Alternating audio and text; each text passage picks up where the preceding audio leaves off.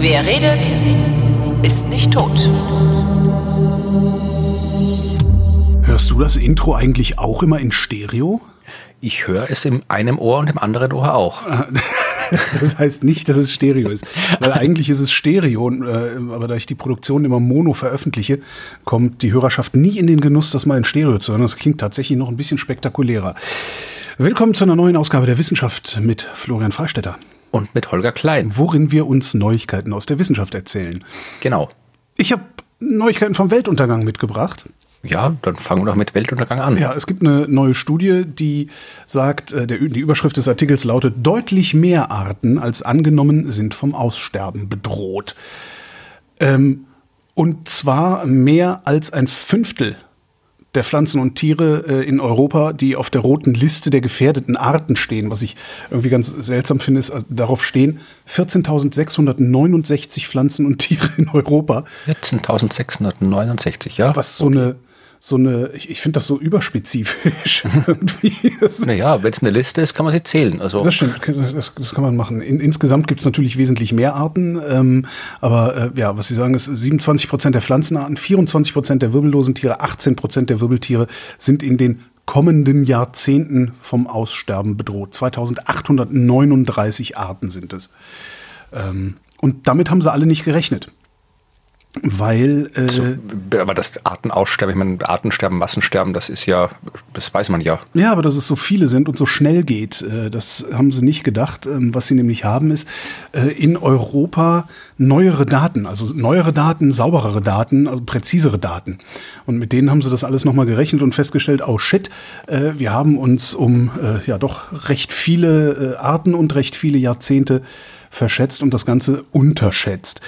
Und ähm, leiten daraus ab, dass es in anderen Regionen der Welt noch schlimmer aussehen dürfte, weil nämlich aus allen anderen Regionen der Welt liegen nicht so präzise Daten vor wie aus Europa.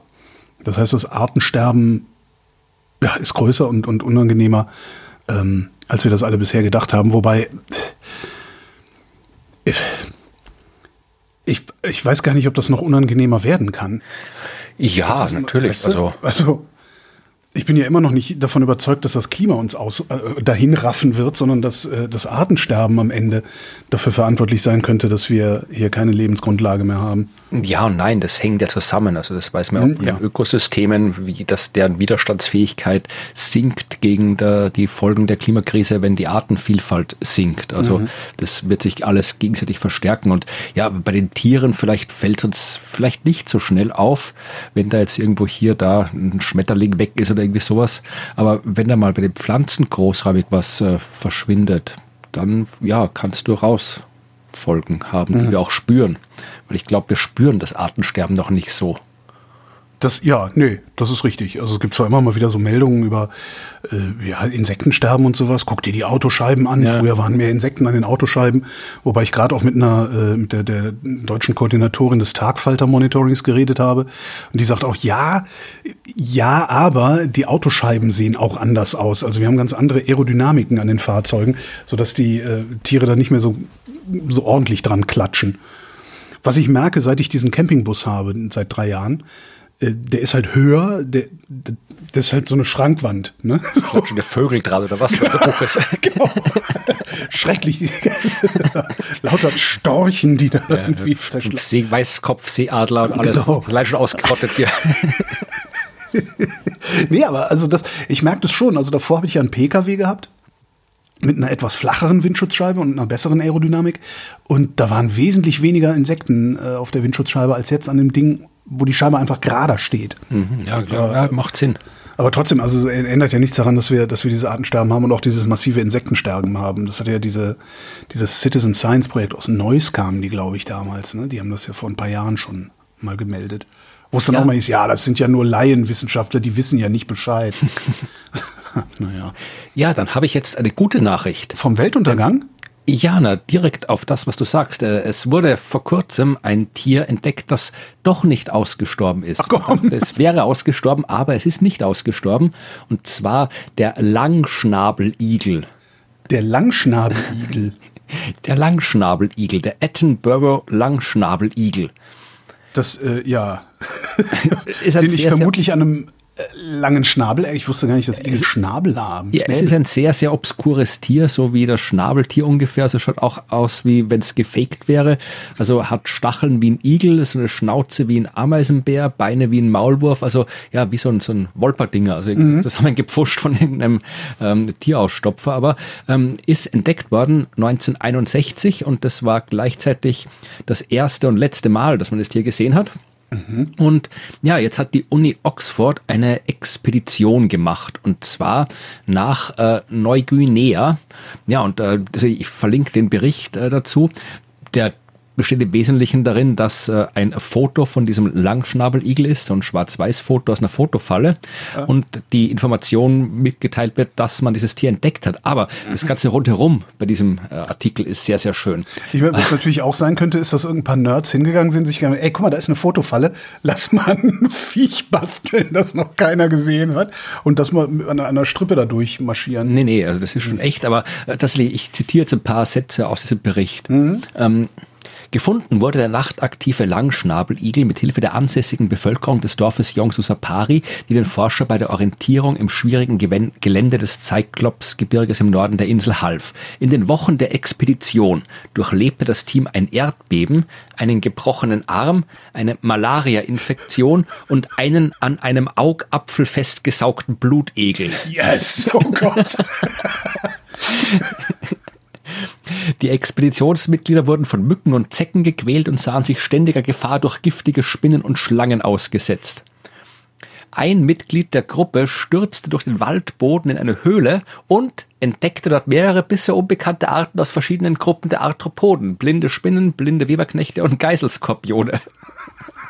Ich weiß nicht, wo er sie entdeckt hat, ob die anderen die von ihm runtergeklaubt haben oder so. Ich meine, aber bitte wie ein Blutegel auf dem Augapfel. Was haben die denn gemacht, um Gottes Willen? Naja, das dürfte eine Gegend sein, die vielleicht so touristisch nicht so gut erschlossen ist mit Wanderwegen und was weiß ich, aber. Ja, aber ich meine, was machst du? Also du läufst da so lang und plötzlich kommt ein Blutegel angeflogen und setzt sich auf deinem Augapfel fest. Das finde ich irgendwie. Vielleicht beim Schlafen oder so, ich weiß es nicht. Na gut. Ist der, wie, also, gibt es ein Bild davon, wie groß der ist? Weil ich habe jetzt so einen, ne, den typischen Blutegel, den man so kennt vom Nee, Aderlass. ich glaube, sie haben sich vor allem den, den langen Schnabeligel fotografiert. Ich weiß nicht, ob sie jemand- irgendwer mit hundertprozentigen Foto gemacht haben, wie der äh, Blutegel am Auge festhängt, aber ich weiß nicht, ob er es in die wissenschaftliche Publikation geschafft hat. Das kann ich dir nicht sagen. Aber was auch schön ist, sie haben nämlich nicht nur den Langschnabeligel äh, wiederentdeckt, sondern auch Meyers Honigfresser, ein Vogel, der nach einem Biologen namens Ernst Meyer benannt worden ist, den man auch seit 15 Jahren nicht mehr gesehen hat. Und sie haben auch eine bisher unbekannte Gattung von baumlebenden Garnelen entdeckt.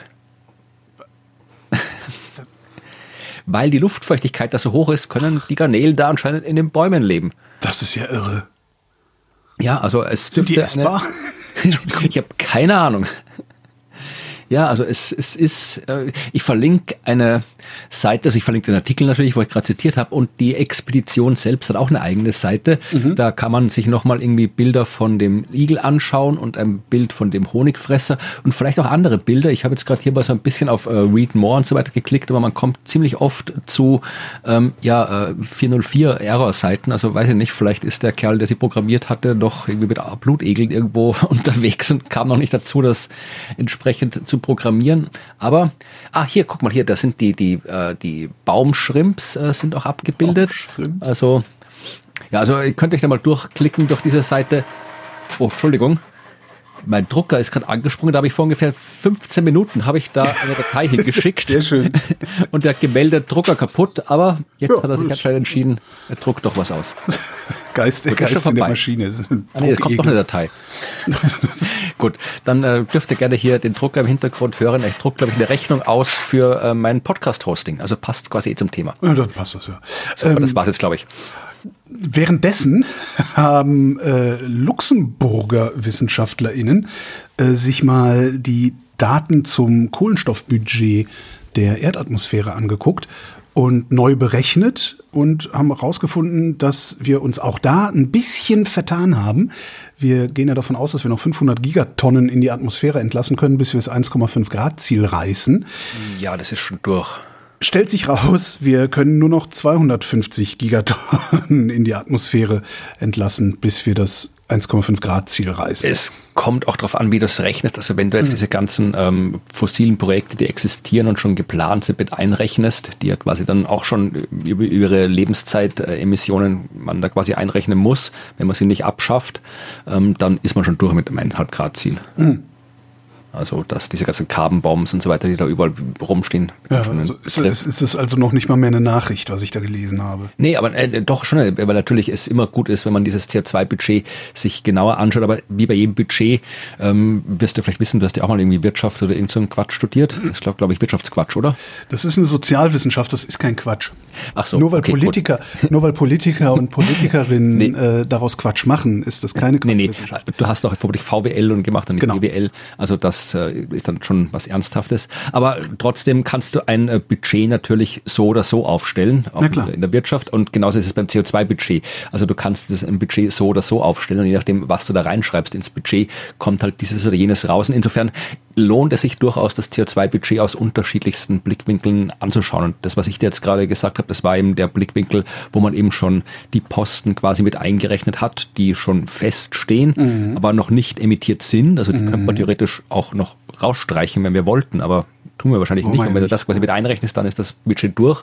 Und wenn man es anders aufstellt, ja, dann kommt man noch zu anderen Ergebnissen. Aber wie gesagt, es macht durchaus Sinn, sich das aus so vielen Blickwinkeln wie möglich anzuschauen, weil, naja, dann je mehr wir sehen, desto besser wissen wir Bescheid. Was ich ganz spannend fand an der Nachricht dann trotzdem ist, äh, dass offensichtlich das, die, die Berechnung des CO2-Budgets durch, durch den IPCC ähm, vor, ich weiß nicht wie viel, das habe ich jetzt nicht mehr im Kopf, aber vor vielen Jahren zum letzten Mal überhaupt erst passiert ist und danach nie wieder angepasst worden ist. Naja, äh, die IPCC-Budgets, die werden halt im Wesentlichen für die äh, Sachstandsberichte ja. gemacht und der, der letzte Sachstandsbericht Nummer 6, da ist der erste Teil 2021 erschienen und die Daten dafür, die stammen halt dann von entsprechend davor. Mhm. Naja, und jetzt ist es dann halt schon vier Jahre später, wenn man die Datenerhebung noch mit dazu rechnet oder fünf Jahre, ich weiß jetzt nicht genau, wie groß der Vorlauf bei der Daten Datenerhebung war, aber klar, dann ist der IPCC-Bericht, der ist ja keine, kein, kein laufendes Projekt. Äh, die Klimaforschung ist ein laufendes Projekt. Mhm. kommt immer Neues raus. Und beim nächsten IPCC-Bericht wird dann alles, was seitdem wieder ist, evaluiert, weil IPCC macht ja selbst keine Forschung. Da ja. wird ja nur die existierende Forschung evaluiert und zusammengefasst und bewertet und äh, ja halt aufgearbeitet. Aber eigene Forschung wird nicht gemacht. Das heißt, es kann dann logischerweise im IPCC-Bericht nur das drinstehen, was drinsteht und nicht irgendwie so laufend weiter geforscht werden oder gemacht werden, weil halt da diese Berichtszyklen so sind, wie sie sind. Aber es gibt ja mehr Klimaforschung als nur den IPCC-Bericht. Also das ist ja obwohl ich ja tatsächlich anderes. erwarten würde, dass wir, dass wir in der Lage wären, ähm, ein, ein, ein irgendwie geartetes Modell äh, permanent laufen zu haben, ähnlich so einem Wettermodell oder so, ja. wo immer wieder neue Daten reinfließen, so dass sämtliche ja, sämtliche, sämtliche, wie nennt man das denn, sämtliche Indizes, die da so rausfallen könnten, dass die ständig aktualisiert werden, also dass ich im Grunde wöchentlich oder sowas wenigstens nachgucken kann, wie viel haben wir denn tatsächlich noch? Werden Leute sicherlich gemacht haben. Es wird sicher Modelle geben, aber äh, das kann man mich jetzt und soll mich bitte jetzt gern korrigieren. Also ich weiß von keiner zentralen Stelle, die das quasi offiziell mhm. macht. Also es wird viele verschiedene Forschungsgruppen geben, die sich das aus vielen verschiedenen Blickwinkeln anschauen. Äh, es wird mich nicht überraschen, wenn es da Bestrebungen gibt, sowas zu machen, aber ähm, mir wäre jetzt nichts bekannt davon. Also vielleicht haben wir jemand in der Hörerschaft, der oder die da Bescheid weiß, dann bitte sagt Bescheid. Aber ja, klar, natürlich wäre das gut, aber ich glaube, es ist auch eher das Problem, dass du halt dann was du alles einrechnest, halt variabel ist und oft auch nicht so genau bekannt ist, weil man immer wieder neue Details entdeckt äh, beim Budget. Wir haben in der letzten Folge, glaube ich, darüber gesprochen, über die ähm, äh, Schiffe und die Schadstoffabgabe ja, mhm. der Schiffe und so weiter, äh, wo auch nochmal Details quasi angepasst worden sind. Also da gibt's immer wieder Updates und wie man die genau einpflegt, also da bräuchte es wahrscheinlich wirklich immer eine offizielle Stelle, die nichts ja. anderes tut als das. Ja, aber ja, diesen Rechner schaden wird's nicht. Ja, eben schaden, schaden wird's nicht. Und es gibt ja in der Zeitung, also in manchen Zeitungen jedenfalls so Grafiken, so dass du im Grunde täglich oder wöchentlich äh, dir angucken kannst, wie viel Gas ist denn in den Gasspeichern, wie viel erneuerbare Energie haben wir denn erzeugt und so. Und ich glaube, wenn man sowas auch fürs Klima machen würde, könnte ich mir vorstellen, dass das ja wesentlich plastischer würde für uns Ignorante. Ja, mein Gott, in der Pandemie haben wir auch jeden Tag alle möglichen Zahlen irgendwo gehabt, ja. Sports und alles. Also könnte man schon machen, aber ja, macht man halt nicht. Ja. So, dann machen wir eine ganz kurze Pause vom Klima, damit es nicht so äh, en bloc deprimierend wird und machen eine andere Nachricht dazwischen. Wo warst du am 19. Juli 1952, Holger? Nirgends. Da hast du Glück, hast du ein Alibi. Genau.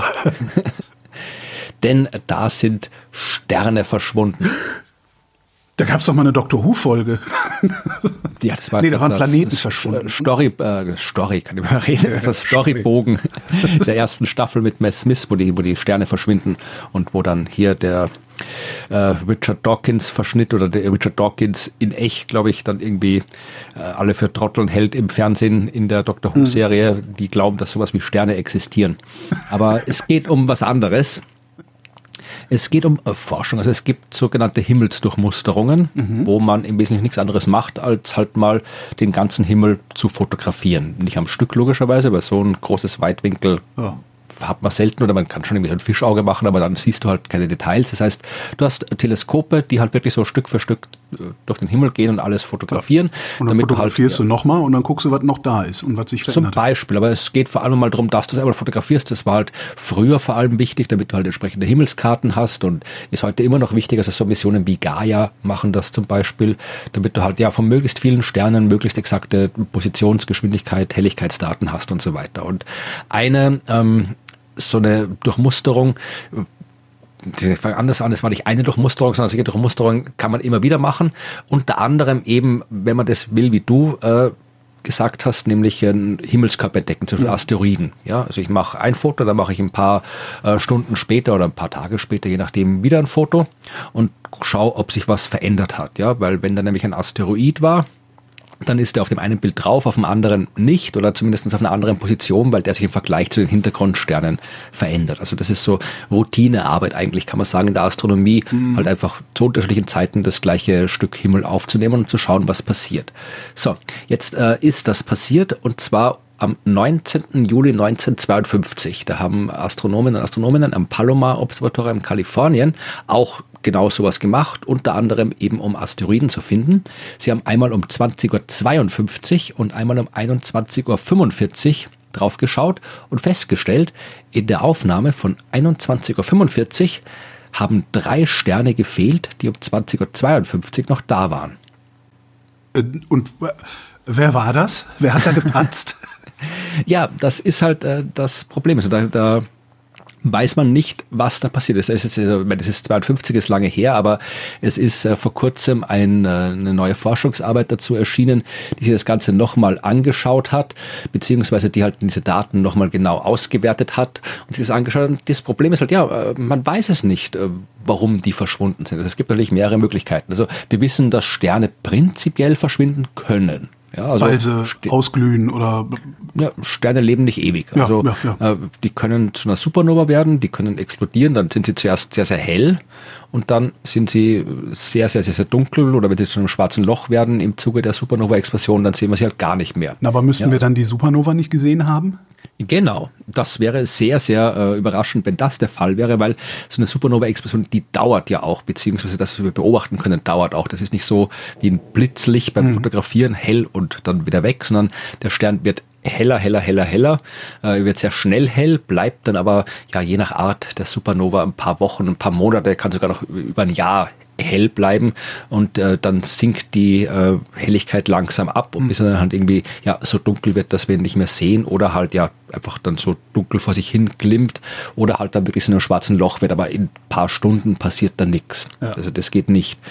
Ähm, es kann auch sein, Sie haben jetzt in dieser neuen Arbeit diverse Hypothesen aufgestellt, was das sein könnte. Ja, Sie sagen, äh, es könnte ein Magnetar gewesen sein ja, also nicht drei Sterne, sondern ein Magnetar und ein Magnetar, äh, wie du ja weißt, Holger, ist ein Neutronenstern mit mhm. besonders starkem Magnetfeld. Ja, also ein Neutronenstern, das ist äh, das, was übrig bleibt, wenn so ein großer Stern zur Supernova wird und nicht zu einem schwarzen Loch kollabiert danach, sondern nur zu einem Neutronenstern, also ein Himmelskörper 20 Kilometer groß, Masse der Sonne ungefähr, also sehr, sehr dicht. Und wenn der ein besonders starkes Magnetfeld hat, dann nennt man das Magnetar. Und ich lasse die Details jetzt aus, aber solche Magnetfelder, da kann es immer wieder so Ausbrüche geben. Ja, da kann irgendwie Material entlang der Magnetfeldlinien und so weiter transportiert werden. Also der kann spontan und in kurzer Zeit heller werden. Und wenn jetzt zufällig während dieser Neutronenstern, dieser Magnetar einen Helligkeitsausbruch hat, von uns aus gesehen ein schwarzes Loch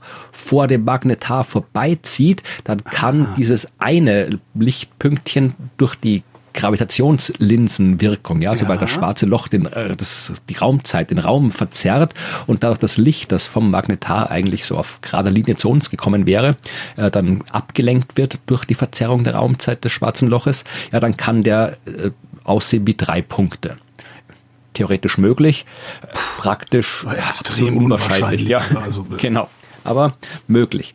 Ähm, es könnte auch sein, dass ähm, es ja irgendwas, die müssen auf jeden Fall nahe beieinander liegen, diese Objekte. Wenn die wirklich, ähm, wenn irgendwas, was, äh, wenn es ein Einzel, wenn es drei einzelne Objekte sind, mhm. dann muss es ja irgendeine Ursache geben, die die gleichzeitig ja dazu gebracht hat, heller zu werden. Wenn wir davon ausgehen, dass sie zuerst einfach so dunkel war, dass wir sie nicht gesehen haben, dann sind sie heller geworden und dann wieder dunkler. Also wenn wir diese Hypothese mal zugrunde legen äh, und weiter zugrunde legen, dass es drei einzelne Objekte sind, dann müssen die drei gleichzeitig zum Aufleuchten gebracht werden. Und da müssen wir dann die Lichtgeschwindigkeit berücksichtigen, weil Licht kann sie nur mit einer gewissen Geschwindigkeit bewegen und was auch immer sich äh, quasi dazu geführt hat, dass die gleichzeitig aufleuchten oder fast gleichzeitig aufleuchten, kann auch nur mit Lichtgeschwindigkeit unterwegs mhm. gewesen sein. Das heißt, äh, wenn wir das berücksichtigen, dann können diese drei Objekte nicht weiter als zwei Lichtjahre voneinander entfernt gewesen sein. Das heißt, die mhm. müssen sehr dicht beieinander stehen, was auch unwahrscheinlich ist bei Sternen. Ja, also Sterne sind normalerweise jetzt nicht so nah dran. Es ist jetzt nicht wäre jetzt nicht extrem außergewöhnlich, dass Sterne äh, jetzt drei Sterne innerhalb von zwei Lichtjahren sich befinden. Aber es ist jetzt äh, zumindest in den äußeren Regionen der Milchstraße nicht typisch. Hat es, Entschuldige, hat, hat vielleicht irgendwie kürzlich auch noch mal jemand dahin geguckt, was da jetzt ist? Da komme ich dann noch oh, okay, gleich dazu, ja. was dann genau noch kommt. Aber ähm, was auch sein könnte, ist, dass es gar keine Sterne sind, sondern Objekte, die äh, in unserem Sonnensystem sind, also in der Ortschen Wolke, also diese mhm. äh, Wolke aus äh, Kometen, Gedöns. aus Felsgedöns, genau, Space die halt Debris. so in den alleräußersten Regionen des Sonnensystems ist, also so bis zu ein, eineinhalb Lichtjahre von der Sonne entfernt, also wirklich ganz weit außen. Naja, und ähm, da könnte auch sein, dass da irgendwie irgendwas dazu geführt hat, dass die drei Objekte da hell geworden sind. Keine Ahnung, eine Kollision, was weiß man. Also äh, kann man auch nur vermuten, was da ist. Äh, es könnte auch sein, dass ähm, es überhaupt nichts mit Astronomie zu tun hat, sondern dieses Observatorium in Kalifornien, das Palomar Observatorium, ist nicht weit weg von New Mexico. Und was hat man in den äh, 50ern in New Mexico gemacht? Atombombentests. Genau. Äh, es geht jetzt nicht darum, dass du diese Atombombentests fotografiert hast. Das nee, aber dass du, dass du irgendwelche Blitze, also dass, dass deine Optik davon beeinflusst worden ist. Insofern, als dass äh, hm. radioaktiver Staub, ah, äh, Staub, von diesen Tests auf die Fotoplatten, damals hat man noch mit Fotoplatten ja. gearbeitet, äh, quasi verunreinigt hat. Ja, und da sind die auf die einen draufgekommen, auf die anderen nicht. Ja, und sowas ist jetzt, wenn man Ahnung hat, wie Fotoplatten in der Astronomie funktionieren, jetzt nicht unmöglich, nicht unwahrscheinlich. Das ist vermutlich sogar die plausibelste Erklärung. Aber genau kann man es halt nicht wissen, weil, ja, wie gesagt, du kannst jetzt irgendwie äh, aus den Fotoplatten der 50er nicht mehr so wirklich herausfinden, die kannst nicht mehr so untersuchen, um das entsprechend äh, eindeutig sagen zu mhm. können. Mhm. Und im Wesentlichen, ja, weiß man es nicht. Also man kann äh, vielleicht wenn man sowas ähnliches mal in Zukunft fotografiert, vielleicht kann man da äh, sagen, okay, das Phänomen, das wir jetzt eindeutig nachgewiesen haben, äh, wird wohl auch das gewesen sein, was damals ist, aber im Wesentlichen weiß man nicht, was da genau abgelaufen ist. Und weil du vorhin gefragt hast, ähm, wie ist das heute? Ähm, äh, da ist, man hat jetzt da, weiß ich jetzt gerade nicht, ob man da jetzt exakt wieder hingeschaut hat, aber man wird nichts gesehen haben, also sonst wäre das schon berichtet worden, mhm. dass man da hingeschaut hat. Aber tatsächlich sind das nicht die einzigen Sterne, die äh, verschwunden sind. Es gibt ein ganzes Forschungsprojekt, wo es darum geht, äh, verschwundene Sterne quasi zu identifizieren. Und da, ich, ich probiere gerade. Das heißt Kryptoastrologie, Astronomie oder wie nennt man das? Ich habe jetzt leider gerade die Seite zugemacht, wo ich das, ähm, äh, äh wo ich die mir vorhin vorbereitet habe. Ich habe gerade irgendwie auf den falschen Knopf gedrückt. Das heißt irgendwas mit irgendwas. Äh, irgendwas mit V, ein Akronym, irgendwas Vanished Stars. Genau, das ist das Vasco-Projekt. Mhm. Und zwar das Vanishing and, Entschuldigung, Vanishing and Appearing Sources during a Century of Observations, also verschwindende und auftauchende Quellen während eines Jahrhunderts an Beobachtungen. Mhm. Das ist so ein Projekt, das vor allem von äh, der von, von Institut für Astrophysik auf den Kanarischen Inseln betrieben wird, aber halt international ist. Und die haben halt genau das gemacht. Die haben sich halt angeschaut in einem der größten Kataloge, was so äh, in den letzten 100 Jahren, wo dieser Katalog halt quasi vorhanden ist, äh, was da die Unterschiede sind. Also quasi nochmal nachgeschaut, ist das, was wir da jetzt sehen, war das damals auch schon da und haben festgestellt, ja, dass sie so ungefähr 100 sogenannte transiente Objekte gefunden haben. Soll heißen, die waren halt da und dann nicht mehr da oder mhm. waren nicht da und dann da. Und naja, sie man kann einiges davon erklären natürlich. vieles davon ist äh, wie eine Supernova äh, oder halt tatsächlich irgendwelche Fehler bei der Beobachtung oder keine Ahnung, kann auch irgendwie einfach wirklich irgendwie ein Lichtblitz oder sonst irgendwas sein, kosmische Strahlung, das irgendwo einen Pixel kaputt gemacht hat, alles Mögliche. Aber sie sagen eben auch, dass sie tatsächlich äh, durchaus ein paar ja, unerklärbare Objekte haben und äh, du warst jetzt mit deiner Krypto-Astronomie Krypto. gar nicht so weit weg. Äh, die, die grundlegende Motivation ähm, ist tatsächlich ähm, ja auch nach äh, Artificial Signals from Specific Stars zu suchen. Also es ist eingebettet in so eine SETI-Projektgeschichte. Mhm. Also trans auch transzendentale Kryptoastronomie. so ungefähr. Aber es geht halt vor allem, was jetzt gar nicht mal so ein schlechtes Projekt ist, einfach mal zu schauen, was da alles eben ja an, an irgendwelchen exotischen, extremen, bizarren äh, ja, Dingen, Musterphänomenen existiert, die man vielleicht bis jetzt gar nicht so auf dem Schirm gehabt hat, weil man halt diese Langzeitvergleiche nicht gemacht hat. Mhm. Also das ist ein Projekt, das läuft schon eine Zeit lang. Wir sind jetzt gerade so dabei in den letzten Jahren, dass immer wieder mal ähm, Updates veröffentlicht worden sind. Ich plane eh schon mal länger da was Größeres zu machen, um halt dieses, diese Ergebnisse zusammenzufassen bin ich noch nicht dazu gekommen, aber weil jetzt gerade diese eine aktuelle Forschungsarbeit erschienen ist zu diesen drei Sternen von 1952, habe ich gedacht, wir könnten das durchaus mal ansprechen. Vielleicht, vielleicht war es ja einer von der Hörerschaft, der die drei Sterne geklaut hat, dann ja. gibt das wieder her. Ja. Sonst setzt's was. Hier, äh, wir erinnern uns, Anfang des Jahres, also 2023 für alle, die das erst später hören, Anfang des Jahres gab es doch diese äh, krasse Meldung zu Supraleitern ähm, ja. aus, ich, da, da, da habe ich ja, ich habe damals ja schon gedacht, das kann nur ein Fake sein, weil die wollten diesen Supraleiter, also das Material, das äh, widerstandsfrei Strom leitet, äh, gebaut haben aus Wasser, Stickstoff und Lutetium. Mhm. Und das klang mir zu sehr nach Asterix. Und ich finde, wenn irgendwas nach Asterix klingt, das muss Fake Science sein. naja, aber das war der gleiche, das war doch der gleiche Kerl, der schon genau. drei andere Arbeiten zurückgezogen ja, genau, hat müssen genau, für genau. Supraleiter, oder? genau, ja, genau. Jedenfalls, also äh, eine Supraleitung bei äh, quasi Raumtemperatur, ich weiß nicht, irgendwie ein bisschen kälter sollte es sein, aber halt nicht ähm, absoluter Nullpunkt und ähm, extrem, also nicht bei so hohen Drücken, bei denen normalerweise Supraleitung passiert, wenn du sie nicht ganz abkühlen willst. Und äh, mittlerweile hat ähm, Nature die Arbeit zurückgezogen.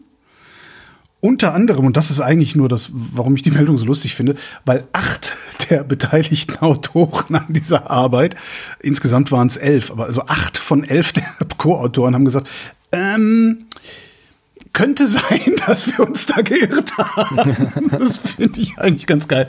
Oder wie Sie es nennen, ähm, die veröffentlichte Arbeit, die Herkunft der untersuchten Materialien, die durchgeführten experimentellen Messungen und die angewandten Datenverarbeitungsprotokolle sind nicht korrekt wiedergegeben worden. Ja, ja, nee, hat äh, nicht funktioniert. Ja, also warten wir auf die nächste Supraleitung und vielleicht kriegen wir ja auch irgendwie so ein Kombinationsmaterial, das gleichzeitig kalte Fusion kann.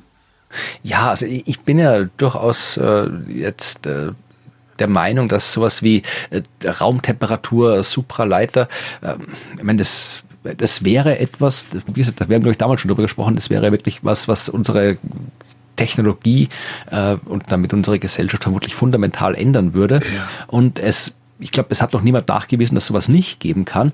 Aber es ist halt, ja, es hat so ein bisschen sowas, sowas Alchemistisches. Ja, so, genau. so wie sie damals alles Mögliche zusammengekippt haben, um halt diesen ominösen genau. Stein der Weisen zu finden. Jetzt mal mit Lutetium.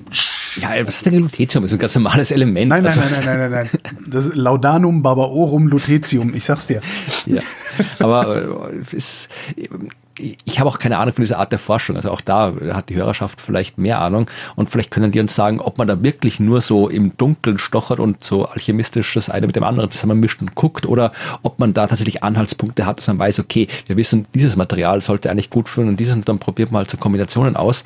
Aber ich finde es halt, ja, ich, ich habe mir da noch keine endgültige Meinung gebildet, äh, werde es auch nicht, weil ich, weil ich keine Ahnung habe von dem Thema, ähm, ob jetzt dieser, dieser Raumtemperatur-Supraleiter, ob das eben in die gleiche Kategorie fällt wie kalte Fusion oder, oder halt ja eben der Stein der Weisen oder irgendwie sowas. Ja, ja, ja, Gefühlt ist kalte Fusion näher am Stein der Weisen als äh, Supraleitung bei Raumtemperatur. Ähm, ja, ich weiß, ich habe da auch keine Ahnung von. Aber was ich immer wieder witzig finde, ist, bei solchen Sachen, ich habe ja so meinen Grützedetektor im Kopf, der ab und zu mal klingelt, wenn ich, wenn, ne, wenn irgendwer was sagt und ich dann denke so, nee, das, nee, nee, so nicht. Und da war das auch wieder so, dass ich auch dachte, nee, das ist, irgendwas ist da fishy. Und ich kann überhaupt nicht genau sagen, was das war. Wahrscheinlich war es eher die Kommunikation über diese Arbeit als die Arbeit selber, weil natürlich verstehe ich nicht, was da passiert. Also, Hast du, hast du den neuen Asterix eigentlich schon gelesen? Liest du Asterix nee, überhaupt? Ich habe prinzipiell als Jugendlicher, als Kind mit großer, großer Begeisterung Asterix gelesen und das dann später irgendwie ein bisschen so aus den Augen verloren. Ich glaube, das war dann so wie äh, irgendwie wie, wie dann die was war das letzte, irgendwie Cäsar, der Sohn Cäsar, glaube ich, ah, okay. und äh, Majestia, die, die, wer ist das, ja. Asterix und ja, Majestia. zwischendurch ist das auch mal so ein bisschen, ich fand, das ist auch so ein bisschen abgefallen. Also ich fand die nicht mehr so schön und so amüsant. Aber der neue ist richtig toll. Also der neue also Asterix ist, kann ich wirklich empfehlen. Und da ist nämlich der Prätor des äh, Römerlagers Barbaorum, ne, das ist eins der Lager um das äh, gallische Dorf herum. Der Prätor von Barbaorum heißt, weil wir es eben mit äh, VWL hatten, der Prätor heißt Daximplus. Sehr schön. Und nee, ist wirklich super, weil das ist irgendwie alles so, so äh, ja, es ist sehr lustig. Also ich habe Spaß gehabt. Ich habe jetzt über das neue Asterix-Buch schon so viel Positives gehört, mhm. dass ich durchaus überlege, mir das wieder zuzulegen. Ja, die, die sind ich irgendwie 7,60 Euro, 7,80 ja. Euro, das kann man locker machen. Also mein Lieblingsheft ist ja die Tour de France. Die habe ich als Kind, glaube ich, irgendwie 20 Mal gelesen. Das fand ich so schön. Okay. Immer diese, hab ich diese einzelnen. Ich habe jetzt die Gesamtausgabe sogar hier, Asterix Gesamtausgabe in so ja, Schmuck. Da, wo sie doch, wo sie da diese Wette mit Cäsar haben, wo das äh, Dorf eingekesselt wird und die äh, Gallier sagen, ja, das ist uns scheißegal, wenn du uns einkesselst, wir kommen trotzdem überall hin, mhm. wo wir hinwollen. Und dann sagen Asterix und Obelix, sie machen so eine Tour durch Frankreich und holen von überall so eine Spezialität. Also mit dem Korsischen Nee, das war bei den Korsen, genau. Genau, ja. Und ähm, das, das fand ich wirklich schön, weil er dann die, ja, ich, ich habe immer schon so ein Faible für Karten gehabt. Und ich glaube, ah, okay, da war so ja. eine Karte drin, wo du gesehen hast, wo sie die ganzen französischen Städte abfahren. Mhm. Also das war so mein Lieblings, ist glaube ich immer noch mein Lieblingsheft von Asterix. Also und das einzige, das einzige, fieserweise, wahrscheinlich weil ich so gern gelesen habe, habe ich es irgendwo anders aufbewahrt. Ich habe alle meine Asterixe noch von früher, so aus den mhm. 80ern, wo ich sie gesammelt habe, äh, bis auf Asterix und die Tour de France. Das einzige, was nicht in meiner Sammlung ist. Ja, das wird doch sicherlich irgendjemand zu Hause übrig haben und kann es dir schnell schicken. Ja, vielleicht, ja. Aber ich weiß, was ich auch schön fand, war Asterix bei den Spaniern. Ja, das war ja auch gut. Schaut nur, er gewährt ihm ein Ohr. das werde ich nie vergessen. Ole. Da, wo er immer die Luft anhält, genau. äh, bis er was kriegt, was er will. Na gut, jetzt haben wir eh schon alle abgeschaltet, die nicht irgendwie Asterix-Fans sind. Ja, da können wir wieder weiter. Wir können auch noch über Tim und Struppi reden, habe ich auch. Ja, da war ich kein Fan von. Nee, ich finde es toll. Also ist halt, kann man halt heute, ist es schwierig zu lesen, weil das natürlich äh, das, das sind so diese ganzen Kolonialstereotype, die da noch drin vorkommen, ne? wo wir heute natürlich wesentlich aufgeklärter sind ähm, im Umgang mit, ich sag mal, unserer europäischen Kolonialgeschichte. Aber äh, Tim ist ja wirklich in den, in den belgischen, in den französischen Kolonien unterwegs und äh, ist da halt der Weiße. Ne? Der ist da halt mhm. äh, herrenrassisch sozusagen unterwegs. Ist ein bisschen kompliziert zu lesen, aber ich finde es trotzdem immer noch ganz schön. Ja. Was ich auch immer als Kind hatte, war Pezi. Es ist ein bisschen Groß? wie Tim und Struppi, nur ein bisschen anders. Den kenne ich nicht. Es ist ein dänischer Comic, über PC, so ein komischer Bär und hat irgendwie so Freunde, den Seebär und, und irgendwie eine Schildkröte und den Pinguin und die fahren durch die Gegend und irgendwie ja, erleben auch irgendwelche Abenteuer. Meine beiden Liebsten waren immer, ähm, kennst du Isno gut, der Großvisier? Ah, Kenne ich, habe ich aber nicht gelesen. Das fand ich immer total klasse, weil der so, weil der, da ist halt dieser, da ist halt der, der, äh, der, der, der Kalif Das ist so ein gemütlicher Dicker, der irgendwie ganz am Essen ist und freundlich und so und ist nur gut, super, böse und will halt Kalif werden und scheitert die ganze Zeit. Und das finde ich halt sehr, sehr lustig. Und es gibt noch was Tolles, das, die heißt, das kennt, ich habe noch niemanden kennengelernt, der das auch kennt. Die Giftix. Nee. Das, es, es sind drei Bücher, französische Comics, ähm, über einen Comiczeichner, der drei kleine grüne Figürchen zeichnet, die dann lebendig werden und deren einziges Ziel ist, die Menschheit auszulöschen. Okay, Das Problem an den Giftix ist, die sind unfassbar dumm. und, und scheitern halt auch die ganze Zeit daran, auch nur einen einzigen Menschen umzubringen oder zu verletzen. Aber sie geben sich halt richtig Mühe und sabotieren Autos und weiß nicht was. Das macht auch richtig Spaß. Nee, äh, sagt man nichts, aber. Die Sendung mit den Comics hier. Ja. Ja gut, dann machen wir mal was anderes weiter, was kein Comic ist. Ja. Äh, was mache ich denn? Was nehme ich denn jetzt hier? Äh, lassen wir den, ja, ich schiebe den Weltuntergang noch ein bisschen raus. Ähm, oder vielleicht führt auch das zum Weltuntergang, wir wissen es nicht. es wird jetzt ein Satellit mit künstlicher Intelligenz ins Weltall geschickt. Das heißt, der, der, die, die Lagesteuerung des Satelliten wird mit einer Excel-Tabelle gemacht, oder was? ja, das ist zumindest die Schlagzeile. Nanosatellit soll neuartige KI-Technologie testen. Oder kleiner Satellit soll künstliche Intelligenz im Weltraum testen, je nachdem, was man liest. Und zwar von der Universität Würzburg. Das heißt, es ist dann quasi eine fränkische KI, die dann durchs All fliegt. Du erinnerst dich an Vija, ne? Genau, ja, Es, genau. es, irgendwann kommt das Ding wieder zurück und dann haben wir den Salat. Ja, den, den Wurstsalat. ähm, ja, äh, ist, wie gesagt, eigentlich jetzt keine noch keine dramatische Meldung. Also im Wesentlichen ist es so ein Nano-Satellit, also so eine Schuhschachtel, Ja. die die Uni Würzburg gebaut hat, weil vermutlich ja die Uni Würzburg jetzt nicht das Potenzial hat, irgendwie einen gigantischen Satelliten zu bauen. Aber was sie machen, ist jetzt keine ganz blöde Idee. Sie haben, also das Ding heißt Sonate 2.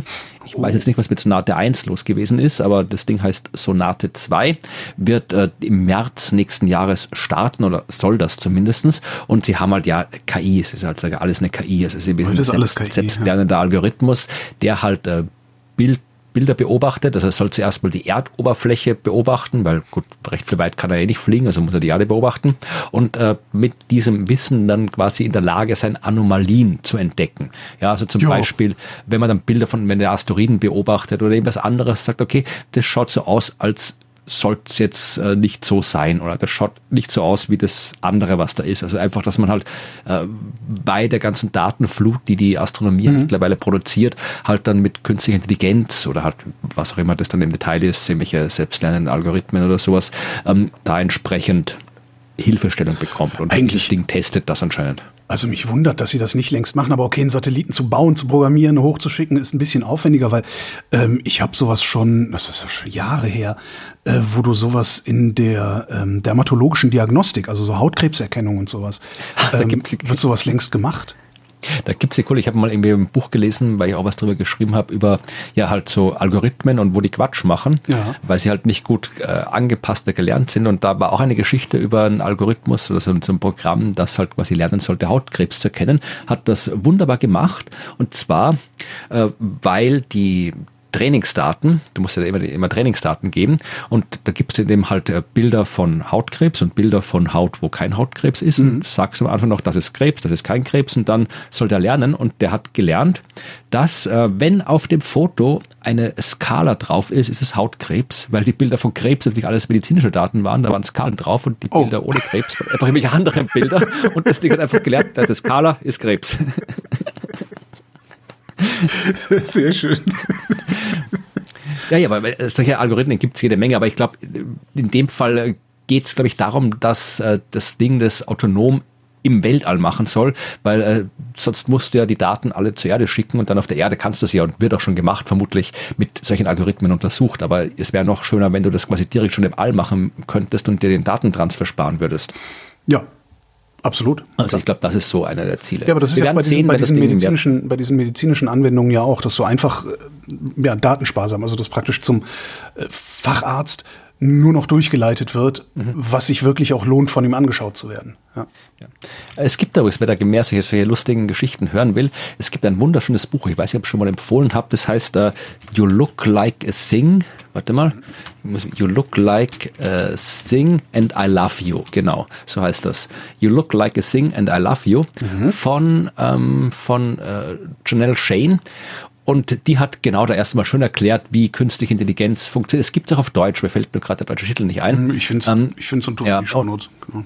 Das ist, äh, die erklärt hat sehr, sehr schön, wie künstliche Intelligenz funktioniert, wie diese Algorithmen funktionieren und auch mit sehr schönen, lustigen Zeichnungen dazu. Und äh, auch wahnsinnig vielen lustigen Anekdoten, wo halt solche Algorithmen Quatsch machen, weil sie halt nicht gut trainiert worden sind. Eine meiner Lieblingsgeschichten ist, dass äh, da jemand programmieren wollte, quasi einfach so einen, ja, einen virtuellen Roboter, also einfach in so einem Computerprogramm, ein Roboter, der in der Lage ist zu gehen, so wie Menschen mit mhm. Beinen. Ja, und die Aufgabe war, hier geh von A nach B. Mhm. Ja, und die, die, sollten quasi selbst lernen, irgendwie da drauf kommen, so Beine zu machen, die halt dann so gehen wie unsere, wie wir Menschen gehen. Ja, was der gemacht hat, war, äh, der hat quasi, wenn A und B jetzt drei Meter lang war, hat der quasi einen Menschen gemacht, der drei Meter lang war und umgefallen ist. und die Aufgabe Effizienter erfüllt. geht's nicht. Also es, es, spart maximal Energie. Also es ist ja, ja sehr schön. Ja, also das, und voll mit solchen Beispielen. Das ist ein absolut wunderbares, empfehlenswertes Buch. Auf Deutsch äh, hört es wirklich auf den spektakulär reißerischen Titel Künstliche Intelligenz. Wie sie funktioniert und wann sie scheitert. Eine unterhaltsame Reise in die seltsame Welt der Algorithmen, neuronalen Netze und versteckten Giraffen. Okay, ja, da fand ich das Entschuldigung, ich bin gerade eingeschlafen. Was hast du gesagt? ja, weil der Titel, also der, der Originaltitel You Look Like a Thing and I Love You, das ist ein Satz, den auch ein Algorithmus äh, entwickelt hat, der ist, glaube ich, mit Aufrisssprüchen gefüttert worden und sollte dann eigene Aufrisssprüche produzieren. Das war einer davon. Super. Aber äh, äh, äh, ja, nee, ja, ich, ich verlinke das trotzdem mal in den Shownotes, weil vielleicht mag man es ja lesen. Ähm, die amerikanische Ausgabe für äh, Kindle, also E-Book vom großen Kistenschieber, kostet nur drei Euro. Also das kann man sich ja. auch klicken und vergessen zu lesen und sich dann in drei Jahren daran erinnern, ob's, dass es noch da ist. Also das ist doch, ja. Stimmt, ja. ja, ja Wie wachst du eigentlich morgens auf? Äh, mein Wecker klingelt und dann stehe ich auf. Okay, also so der, wie klingelt der? Also der Ring, Ring, Piep, Piep äh, und, und äh, Den, den äh, unoriginellsten Ton, den es gibt, glaube ich. Und auch den leisesten. Also das ist irgendwie einfach so ein Piep, Piep. Okay. Beep, okay. sowas. Kann ich ja gar nicht. Das macht mich aggressiv. Mich macht jedes Weckergeräusch aggressiv. Es macht mich aggressiv, von Menschen geweckt zu werden. Das Einzige, was mich nicht aggressiv weckt, und nur darum habe ich so ein Ding, ist meine Smartwatch. Die vibriert. Der Stromschlag oder was? die, die, die schnürt meinem, meiner Hand das Blut ab. Ähm, nee, die, die vibriert. Und zwar ganz, leis, ganz leicht vibriert die und das ist halt für mich genug, um wach zu werden. Und das gleichzeitig. Kann ich nicht bei der Uhr tragen beim Schlafen geht nicht. Ja, ich habe es mir irgendwie angewöhnt. Also das ist. Äh, es ist, ich empfinde es unange als unangenehmer, äh, von irgendeinem anderen Ding geweckt zu werden als von dem. Ich habe es auch schon mit äh, Lichtwecker versucht. Das ging so mittel äh, aber nicht so präzise, wie ich es manchmal brauche. Und meine Smartwatch, die weckt mich halt, also der, der, die, die guckt dann auch, wie, wie atmet der gerade, wie ist denn gerade sein Herzschlag. Und wenn die der Meinung ist, dass ich zehn Minuten vor der eingestellten Uhrzeit besser aufstehen würde, weckt die mich auch schon ein bisschen früher. Und das funktioniert eigentlich ganz gut. Was ich, ich ja, jetzt abgesehen von den Spezialfällen, äh, wo ich krank oder sonst irgendwie ja, extremst schlafbedürftig bin, ich bin eigentlich ein sehr, sehr schneller Aufwacher und Aufsteher. Also ich, ich kann normalerweise, wenn jetzt nichts Spezielles ist, kann ich wirklich ja 20 Minuten nachdem der Wecker geklingelt hat, äh, kann ich schon irgendwie vor der Haustür stehen und also angezogen und fertig vor der Haustür stehen, nicht irgendwie im Schlafanzug verwirrt. Ist mir, ist mir völlig unmöglich. Also wenn ich aufwache, äh, sei es per Wecker oder sei es von alleine, ich liege bestimmt Viertelstunde, halbe Stunde im Bett und komme sehr, sehr, sehr langsam nur zu mir. Kriege ich auch ab und zu hin, aber also, wenn ich jetzt weiß, ist das irgendwie, dann klingelt der Wecker, dann vielleicht zwei, drei Minuten oder so, aber oft auch wirklich unmittelbar, stehe ich auf, gehe aufs Klo, putze mir die Zähne, ziehe mich an, nehme mein Zeug und gehe aus der Tür. Nee, schaffe ich nicht. Und was ich früher gemacht habe, als ich noch einen äh, Radiowecker hatte, junge Menschen heute fragen dann, was ist ein Radiowecker? Das, das haben heute Menschen nicht mehr, äh, ist mir hatte ich doch, Bis 2015 hatte ich Radiowecker, weil ich das so cool fand. Ich habe auch immer noch einen Radiowecker, weil dann sehe ich nachts, was die Uhr geschlagen hat, weil äh, meine Uhr dann einschalten und leuchten lassen, so finde ich, äh, ist mir zu viel. Worum es mir geht, ist, also was ich am Radiowecker mal gemacht habe, ist snoosen, also die Schlummertaste drücken, damit ja, er dann fünf. Das Handy auch. Hm, stimmt, ja, aber das Handy macht halt auch im Zweifelsfall und dann werde ich wieder aggro. Äh, ich habe dann halt immer Snooze-Taste gedrückt, teilweise dreimal hintereinander und sowas.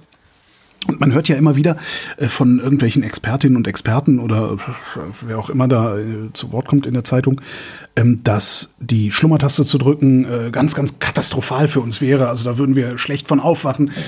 Der ganze Tag wäre kaputt, weil wir nicht so richtig in die Gänge kämen, tralalala. Stellt sich raus, nein, stimmt halt nicht. Beziehungsweise stimmt halt nur für einige Menschen, nämlich Menschen wie du, würden, wenn sie die Snooze-Taste drücken, also schlummern äh, noch ein paar Minuten, nachdem der Wecker geklingelt hat, würden tatsächlich mit weniger Leistungsfähigkeit in den Tag starten und da wahrscheinlich auch bleiben? Kann ich so fast bestätigen. Also ich, ich probiere das zu vermeiden, weil ich weiß, wenn ich einmal anfange mhm. mit dieser blöden irgendwie Schlummertaste, dann, dann hört das auch nicht mehr auf und dann fällt es mir wirklich deutlich schwerer aufzustehen, als wenn ich einfach direkt aufstehe. Menschen wie ich, die, also ich bin das, was man eine Eule nennt. Du bist ja auch, glaube ich, jemand, der sehr früh aufstehen ja, kann. Ja, ja, Das kann, kann ich zum Beispiel ja auch nicht. Ich, Menschen wie, wie ich, also die, die Eulen sind, die die Snooze-Taste halt auch benutzen oder benutzen würden, die starten besser in den Tag. Die starten leistungsfähiger in den Tag, als würden sie direkt aufstehen, nachdem der Wecker geklingelt hat. Äh, dazu haben sich die WissenschaftlerInnen, äh, welche Uni war es hier? Schweden waren es. Die schwedischen Wissenschaftler, die haben sich halt äh, angeguckt, ähm, Nee, eigentlich, was, eigentlich habe ich alles erzählt, was ich erzählen muss. Warte mal. Ah doch, hier.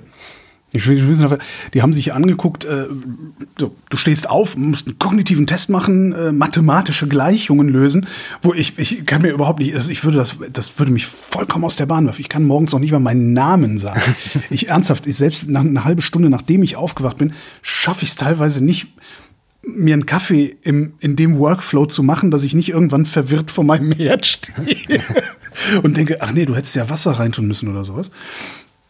Ähm, sie haben äh, den Speichel genommen von den Leuten, Cortisol gemessen, also Stresshormon eigentlich und auch Aufwachhormon äh, und haben die Tests nach 40 Minuten nochmal gemacht und noch zweimal im Laufe des Tages. Und genau das, was ich eben referiert habe, ist dabei rausgekommen.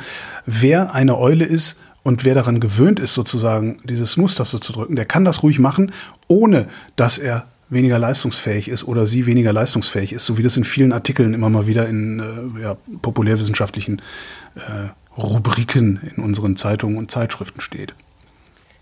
Ja, gut zu wissen, aber ich werde ich werd weiterhin darauf verzichten, weil, wie gesagt, ich mag das nicht so gerne, wenn das, da schalte ich dann lieber der Wecker aus, wenn ich ja, merke, okay. Ist also völlig in Ordnung. Ich beneide auch oft Menschen, also eigentlich beneide ich, beneide ich, beneide ich Menschen darum, die, wenn der Wecker angeht, einfach aufstehen und losmarschieren können. Ich würde das, eigentlich würde ich das auch können, geht halt nicht. Ist halt nicht.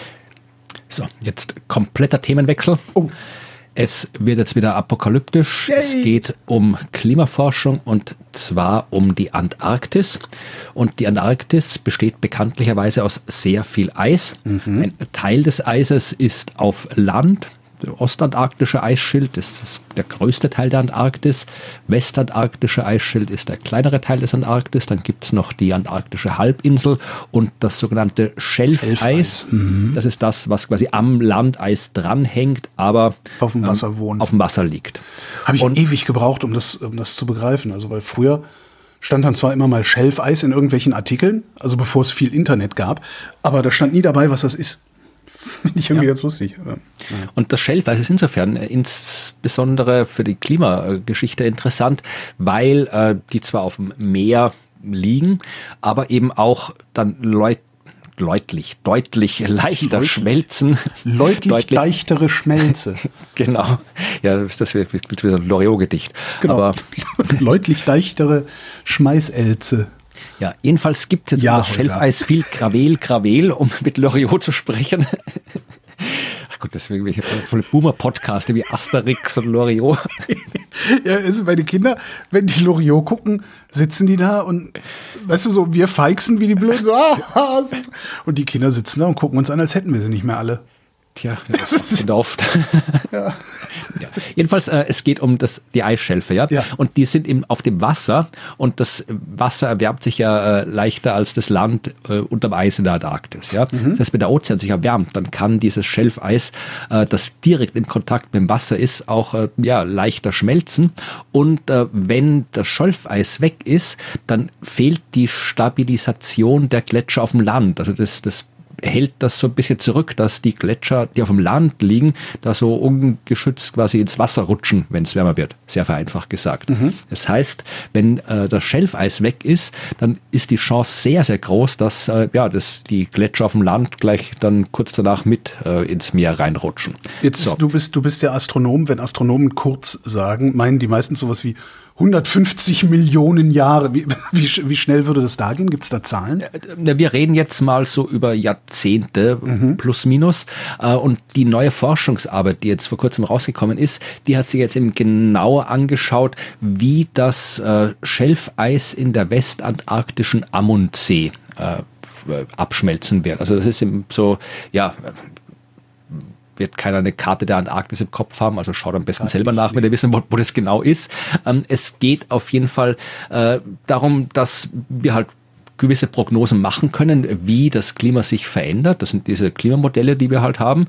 Und dann kann man halt in Abhängigkeit dieser Modelle schauen, mit all dem Wissen, was wir haben über die Antarktis, über Eis und so weiter, äh, wie das abschmelzen würde. Und die haben jetzt vier verschiedene Szenarien betrachtet. Das erste Szenario ist im Wesentlichen so, wir, wir schaffen das eineinhalb Grad Ziel. Szenario zwei ist das zwei Grad Ziel. Äh, Szenario drei ist eins, das auf 2,6 Grad äh, rausläuft. Und das letzte letzte Szenario, das ist das, das eigentlich immer so als das unrealistischste gilt, das sogenannte RCP 8.5 Szenario. Und äh, das ist so eine Art Worst Case, mhm. wo man sagt, dass bis zum Jahr 2100 die Temperatur um ungefähr 5 Grad ansteigt. Aber wenn man sich so die Prognosen anschaut, vom Status quo, dann ist das eigentlich ja, ja. fast weit entfernt von dem Worst Case, sondern eigentlich das, worauf wir hinlaufen. Ja. So, aber so oder so, das waren die vier Szenarien, die die sich angeschaut haben. Und äh, jetzt kurz zusammengefasst, sie haben festgestellt, dass eigentlich egal, was wir für ein Szenario anschauen, ähm, die Antarktis, die Westantarktis ist weg. Ja. Oder um einen der beteiligten, eine der beteiligten Forscherinnen zu zitieren, es sieht so aus, als hätten wir die Kontrolle über das Abschmelzen des westantarktischen Eisschildes verloren. Also äh, der ist, also weil das auch so lange Nachlaufzeiten hat, mhm. Äh, das CO2 in der Atmosphäre und die Erwärmung der Ozeane, die kann man auch nicht von heute auf morgen abstellen. Also äh, selbst wenn wir jetzt, jetzt in der Sekunde aufhören, Treibhausgase in die Atmosphäre zu tun, wird wahrscheinlich der westantarktische Eisschild trotzdem ähm, abschmelzen. Also das ist so ein klassisches Kippelement, das ja, wir offensichtlich ausgelöst man, haben. Jetzt kann man, ich, ich kann mir jetzt schon die Leute vorstellen, die sagen, ja, dann ist es ja sowieso egal.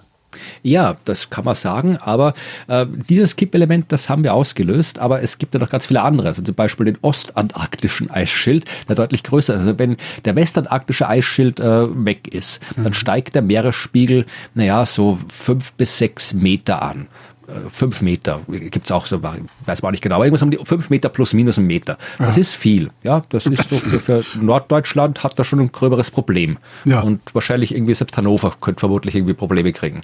Aber und ganz viele andere Länder der Welt natürlich auch. Also das ist ein Problem. Aber wir reden jetzt hier mal über Zeitskalen so bis zu 2100 ungefähr mhm. und äh, ist auch nicht mehr so weit hin. So, das sind Leute, die jetzt geboren werden oder die schon, keine Ahnung, alle, die, die um die zehn Jahre alt sind, die werden 2100 noch erleben, wenn nichts Dramatisches passiert. Ja, also ist jetzt nicht so eine ferne Science-Fiction-Zukunft. Also, nee, das, ich, meine Kinder sind, sind 13 und 15. Nee. Äh, äh, ne?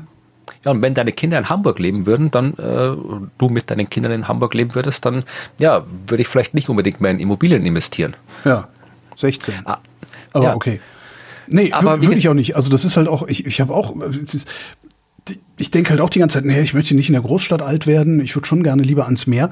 Ähm, das ist jetzt gut. Ich habe vielleicht, ich bin 54, bestenfalls, best, also wirklich im allerbesten Fall habe ich vielleicht noch 40 Jahre. Mhm. Aber selbst das ist schon knapp, habe ich oft den Eindruck. Ja. Also sowas wie nach Irland, ne, so ein Häuschen in Irland, äh, so Heinrich Böll-mäßig und dann noch irgendwie schlaue Sachen aufschreiben oder sowas. Äh, Im Zweifelsfall ist Irland halt weg. Ja, also ganz weg wird es schon nicht sein. Ja, es sei denn, wenn wir den nächsten Kipppunkt auslösen. Es gibt gesagt, Ach, nee. Westantarktisch ist einer.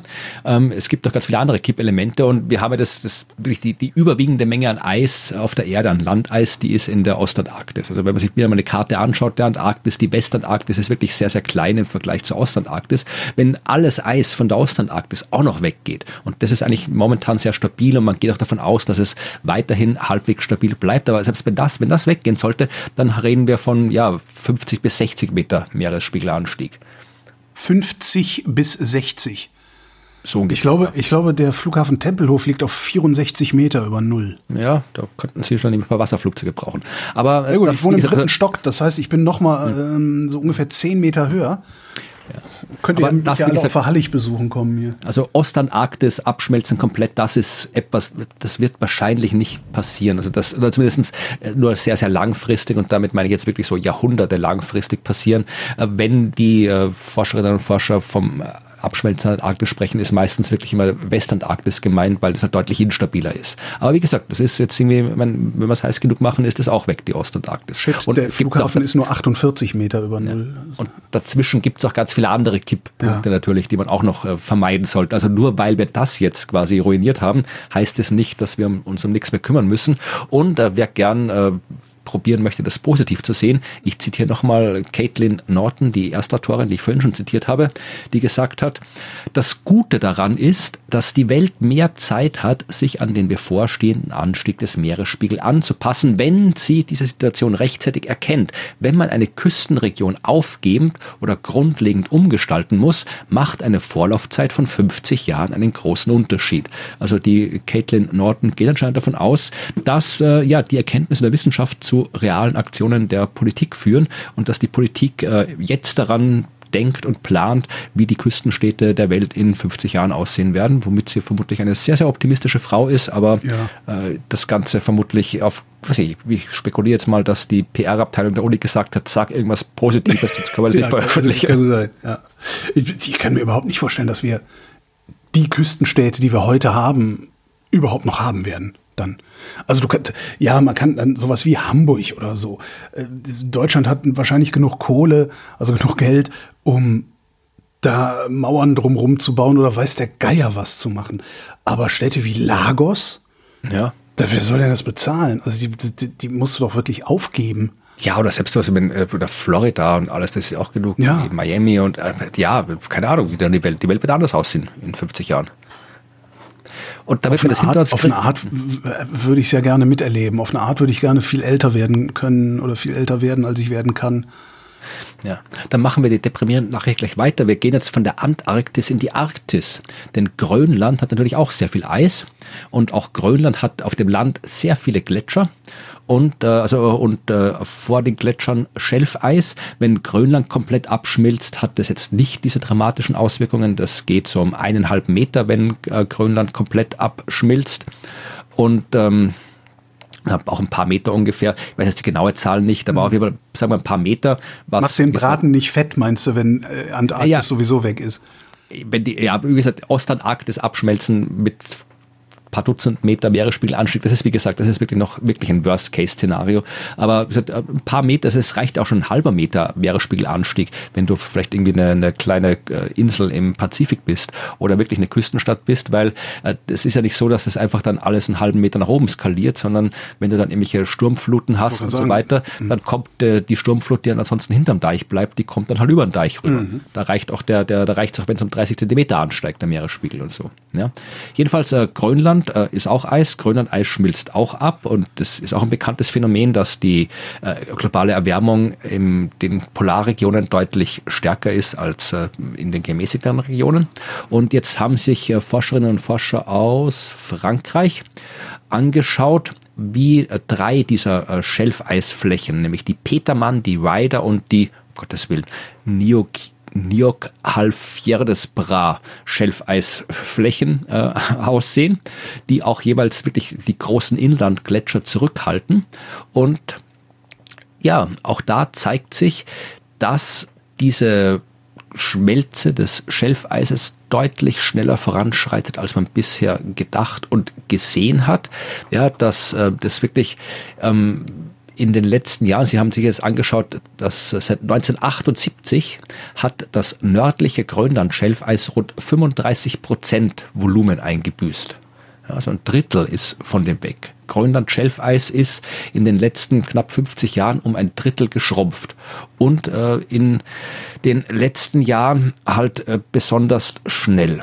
Dadurch werden ja auch die Ozeane süßer oder weniger salzig. Das macht ja auch noch mal was in den Ökosystemen. Ne? Das kann durchaus im Ökosystem machen. Das macht auch was mit den äh, Meeresströmungen, sowas wie der Golfstrom und die atlantische Umweltströmung und alle. Mhm. Äh, die werden ja unter unter anderem angetrieben dadurch, dass eben das Eis äh, beziehungsweise das, das vergrönerte Eis sich abkühlt, äh, das Wasser sich abkühlt, äh, der Salzgehalt verändert die Dichte äh, des, des Wassers und auch das verändert, ob Wasser aufsteigt oder absinkt. Mhm. Also wenn du den Salzgehalt änderst, hast du natürlich Auswirkungen aufs Ökosystem, aber du veränderst auch die Meeresströmungen. Also das hat ja Auswirkungen auf alles. Ja, das ist was, was Stefan Rahmsdorf forscht seit, seit vielen Jahren, den wir auch schon häufiger im Interview mal hatten in der Wochendämmerung, ja. Mit dem muss man eigentlich auch nochmal über seine Forschung reden. Der darf immer nur über, wie schlimm alles wird, reden, aber nie darüber, was er eigentlich forscht. Das ist ein bisschen tragisch. Ja. Den schreibe ich mal. Ja, das waren aber, meine ja, Klimathemen. Ich glaube, sonst habe ich nichts. Aber eigentlich, Florian, will ich das alles gar nicht wissen. Ja, aber das, und das wie viele von nicht uns, weiß. wie viele von uns das alles gar nicht wissen wollen, das hat die Uni Amsterdam jetzt mal herausgeforscht. Es gibt ja diese, ne, was ich gerade sagte, diese äh, Ignoranz, ne, so äh, mhm. äh, Alltagsignoranz. Nee, du, du, ne, wir wissen ja ganz genau, dass das Fleisch, was wir da kaufen, ne, also, ist, also wenn auf dem Döner nicht draufsteht, dass das artgerechte Haltung war, dann war es garantiert keine artgerechte Haltung, aber wir essen den Döner trotzdem weil wir haben halt gerade Bock auf einen Döner oder sind betrunken und können das nicht mehr entscheiden, aber im Wesentlichen sind wir ja ignorant. Ähm, und jetzt ist die Uni Amsterdam hingegangen, hat ähm, eine Metastudie gemacht. 22 Studien haben sie sich angeguckt, die Forschung in diese Richtung äh, betrieben haben. Also wie, wie ignorant sind die Leute? Äh, die Studien, also die Forschung betreibt man so, dass man zwei Probanden hat. Dem einen sagt, du kriegst fünf Dollar. Äh, wenn du die nimmst, kriegt der andere äh, 6 Dollar. Mhm. Nee, du nochmal, das, das ist immer wieder, wenn ich sowas beschreiben will, das kann man in dieser Sendereihe nachvollziehen, dass ich mich immer wieder, dass ich immer wieder stolpere. Also, du kriegst entweder 5 Dollar oder du kriegst 6 Dollar. Ja. ja. Nimmst du 6 Dollar, kriegt der andere nur 1 Dollar. Nimmst du 5 Dollar, kriegt der andere auch 5 Dollar. So. Okay. Jetzt gibt es zwei unterschiedliche Probandenarten. Die einen Probanden kriegen gesagt, wenn du 6 Dollar nimmst, kriegt der andere nur einen. Oder wenn du fünf kriegst, kriegt der andere fünf. Die anderen kriegen gesagt, willst du wissen, wie viel der andere kriegt, je nachdem, wie viel du nimmst, ob du fünf oder sechs Dollar nimmst. So. Das heißt, dir wird die Wahl gelassen, zu ignorieren, wie die Auswirkungen deines Handelns auf die andere Person sind. Mhm. So. 22 Studien, 6531 Probanden. 33.000 Entscheidungen sind getroffen worden, wahlweise informiert oder nicht informierte Entscheidungen. Und jetzt gibt es eine Zahl und die Zahl lautet 39,8. 39,8 Prozent der Versuchspersonen wollten nicht wissen, was die Konsequenzen ihres Handelns sind. Ja, überrascht krass, oder? Also ich finde das total krass. Also ich will es doch wenigstens wissen. Klar, wenn ich dann ja. sage, nee, gib mir trotzdem die 6 Dollar, bin ich halt ein Arschloch. Ne? ja, ja, das ist, das, das, ist aber wirklich was, was mal auch wirklich so, kenne ich aus dem Bekanntenkreis. Also ja. wenn du da irgendwie über sitzt beim Essen und die Leute essen halt, keine Ahnung, über ihr Fleisch, ihr Schnitzel, irgendwas und dann äh, fängt irgendwer andere an zu erzählen von irgendwelchen Massentierhaltungen und dann sagt ja, will ich gar nicht wissen. Ja, genau. Oder irgendwie, ich, ich habe eine coole Doku gesehen über hier Fleischproduktion oder was auch immer, keine Ahnung, äh, wie sie in der Lebensmittelindustrie dieses und jenes machen. Mhm. Dann äh, kriegst die Chance, dass du zu hören kriegst, will ich gar nicht wissen. Mhm sehr, sehr, sehr, sehr groß. Ja, klar, die ist groß, aber wie groß sie war, das äh, wussten wir nicht oder wie groß sie ist. Und das wissen wir jetzt. Knapp 40 Prozent aller, also fast die Hälfte, könnte man fast sagen, wollen nicht wissen, was die Konsequenzen ihres Handelns sind. Ja, und da es, äh, es, hat, es ist, es muss man auch mal sagen, es ist auch einfacher. Ne? Also ich weiß, was die Konsequenzen meines Handelns sind, und es ist natürlich kostet es mich viel mehr Kraft. Also die Kosten, meine Kosten sind letztlich höher, äh, Anstrengungen und so weiter trotzdem weiterzuleben, wie ich lebe und nichts daran zu ändern. Hm. Und vermutlich hat auch äh, Indien diese Arbeit gelesen, denn in Indien gibt man sich große Mühe, äh, der Jugend nicht zu viel Wissen zu vermitteln. Mhm. Äh, das ist ein bisschen komisch, diese Geschichte. Kinder sind doch angeblich so Ja, deswegen habe ich auch gesagt, dass es ein bisschen komisch ist. Wir haben ja auch, glaube ich, in vergangenen Folgen schon über die indischen Raumfahrtmissionen ja, genau. gesprochen. Chandrayaan 3, die jetzt auf dem Mond gelandet sind, ja, also wird äh, wahnsinnig großer Erfolg.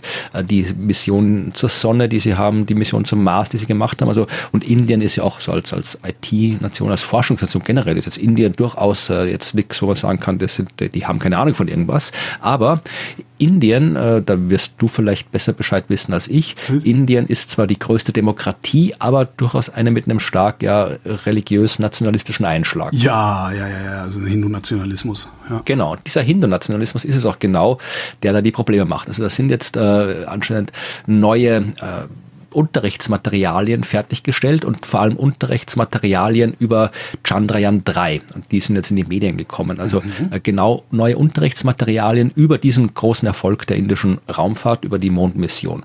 Und da ist, äh, ja, kann man fast kaum glauben, was da drin steht. Also da sind einerseits äh, ist da sehr viel religiöse Pseudowissenschaft drin und andererseits enorm viel Nationalismus. Ich weiß nicht, wie vertraut du mit äh, einerseits indischen religiösen Texten und andererseits Archäoastronomie oder Archäoastronautik bist. Äh, da habe ich in beidem promoviert. Ach, sehr gut, dann passt es ja. Donald Trump also, University of uh, Applied also, YouTubism. Also es geht im Wesentlichen, äh, wenn man es jetzt ganz kurz zusammenfassen will, um das, was Erich von Dedigen immer so erzählt. Okay. Also die, die, die, früher waren, die, die sind schon früher waren die, die Götter sind Astronauten und ja, früher ja, sind alle mit UFOs rumgeflogen worden und in der Bibel. Noch? Ja, ja, der lebt okay. noch. Und äh, die äh, ganzen Bibelgeschichten und in allen religiösen Texten, es geht eigentlich immer nur um Aliens und UFOs in den religiösen Texten. Und etwas, was äh, auch bei denen und bei all den anderen immer vorkommt, sind die fliegenden Streitwegen, die in der in den in den Sanskrit-Mythen der Inder. Mhm. Ich kann jetzt die genauen äh, Bücher weiß ich nicht mehr, wo sie vorkommen, aber es gibt tatsächlich eben so Geschichten, dass die halt mit so fliegenden Palästen und fliegenden Streitwegen irgendwelche Kriege führen und so weiter. Ich erinnere ja. mich. Ist ja nicht so, dass ich in, in jungen Jahren, also vor über 30 Jahren, das nicht alles auch mal für mindestens plausibel gehalten hätte. Ja, ah. und da gibt es halt auch so Skulpturen, die angeblich irgendwelche Raumschiffe zeigen und so weiter. Und das ist jetzt anscheinend äh, offizielles, äh, offizielles, offizieller Unterrichtsstoff. weil sie sagen, weil halt oh. äh, die Zivilisation Indien ist deswegen so super in der Raumfahrt, weil sie halt schon seit Jahrtausenden Tausenden weiß, wie man halt durch die Gegend fliegt. Das ist auch, also das, da, ja. Das ist der eine Grund, warum Indien so super ist. Und der andere Grund, warum Indien so super ist, ist äh, der Premierminister, heißt der Premierminister von Indien? Oder ist der Präsident? Wie heißt der Chef? Äh, Modi. Modi. Narendra Modi. Modi. Mhm. Das ist der zweite Grund. Modi. Also Modi und äh, die alte indische Raumfahrt, die sind äh, der Grund, warum Indien so toll ist. Weswegen eben nicht nur die alten indischen Ebenen erwähnt werden, sondern auch in eigentlich jedem Kapitel ein Bild von Modi ist äh, und äh, erklärt, warum äh, Modi so super ist. Modis Führung ist jetzt ein Zitat aus diesem Unterrichtsmaterial, spielte eine entscheidende Rolle beim Erfolg und brachte den Namen unseres Landes auf die Oberfläche des Mondes. Und das, was dann ansonsten noch über Wissenschaft drin steht, sagen Forscherinnen und Forscher, gibt es äh, Papers in Science und Nature, die jetzt gerade veröffentlicht worden sind. Das, was ansonsten über Wissenschaft drin steht, ist auch sehr, sehr falsch. Oft. Das ist ja ungefähr so, als würdest du in, jetzt bei uns, also was, was fällt mir denn Absurdes ein, zum Beispiel im Medizinstudium ein ganzes Semester auf Homöopathie verwenden. Ja, oder ja, was du machst. Die erzählt, dass wir zehn Jahre Kernfusion haben oder sowas, weiß man nicht. genau. Oh, das ist ja übel. Wie kommt man denn da wieder raus? Also naja. Also wenn, wenn, du wenn du das in jungen Jahren lernst, das, das ist das hat ja das hat ja religiöse Züge. Ja. Wenn du das in jungen Jahren lernst, das muss sich ja nur mit religiösen Menschen mal intensiv unterhalten. Äh, die meisten von denen haben in jungen Jahren gelernt, dass der liebe Gott der liebe Gott ist und haben darum heute große Probleme, sich davon loszulösen, obwohl sie ganz genau wissen, dass es sie nicht gibt. Ja, das ist Indien. Äh, schlimm, ja. Wie gesagt, Indien hat eine sehr, sehr gute ja, Wissenschaft. Eben, Deswegen gibt es auch diesen, diesen Aufschrei jetzt. Aber was Indien anscheinend behaupte ich jetzt mal anhand dessen, was ich gelesen habe, äh, äh, weil das da auch die Forscherinnen und Forscher aus Indien so sagen. Indien hat anscheinend ein Problem mit der Ausbildung äh, des Lehrpersonals in den Schulen, weil die haben gesagt, okay, äh, wenn man ein bisschen Ahnung hat von Wissenschaft, dann sieht man sofort, dass das Quatsch ist, aber ja. die, das Lehrpersonal hat diese Ahnung anscheinend nicht immer und äh, ja, erzählt halt einfach das, was in dem Unterrichtsmaterial drinsteht und fertig. Das ist je nachdem, wie weit verbreitet sowas ist, versaust du damit Generationen und, und schadest damit halt auch wirklich langfristig deinem Land. Ja, und das ist halt das eine. Es gibt auch, gab auch am Anfang des Jahres eine größere Lehrplanänderung. Da wird jetzt äh, für Kinder unter 16 Jahren äh, ist jetzt Evolution äh, und das Periodensystem der Elemente gestrichen. Äh, und ersatzlos Klima oder haben die sich irgendwas. Was? Ja, also äh, unter 16 nichts über Evolution, nichts über das Periodensystem das und äh, dann auch Umweltverschmutzung, Klima und so weiter ist auch gestrichen für die jüngeren Schüler. Ja, so erzieht man Extremisten. Ja. Wahnsinn. Das ist echt Wahnsinn. So, wie komme ich jetzt von da nach äh, Corona? Genau so, indem ich diese Frage stelle. Ähm, österreichische WissenschaftlerInnen haben sich angeguckt, wie die Leute ihre persönliche Gefährdungslage zur Pandemie eingeschätzt haben und einschätzen und für wie sinnvoll sie die politischen Maßnahmen gehalten haben und halten. Ähm, ich sage haben und also Vergangenheit und Gegenwart. Sie haben nämlich 2020 äh, gefragt und haben die gleichen 10.000 Leute jetzt nochmal gefragt, also Anfang dieses Jahres nochmal gefragt und haben halt gefragt, wie, äh, ne, also wie, wie, wie gefährdet, für wie gefährdet haltet ihr euch und für wie angemessen haltet ihr die Maßnahmen.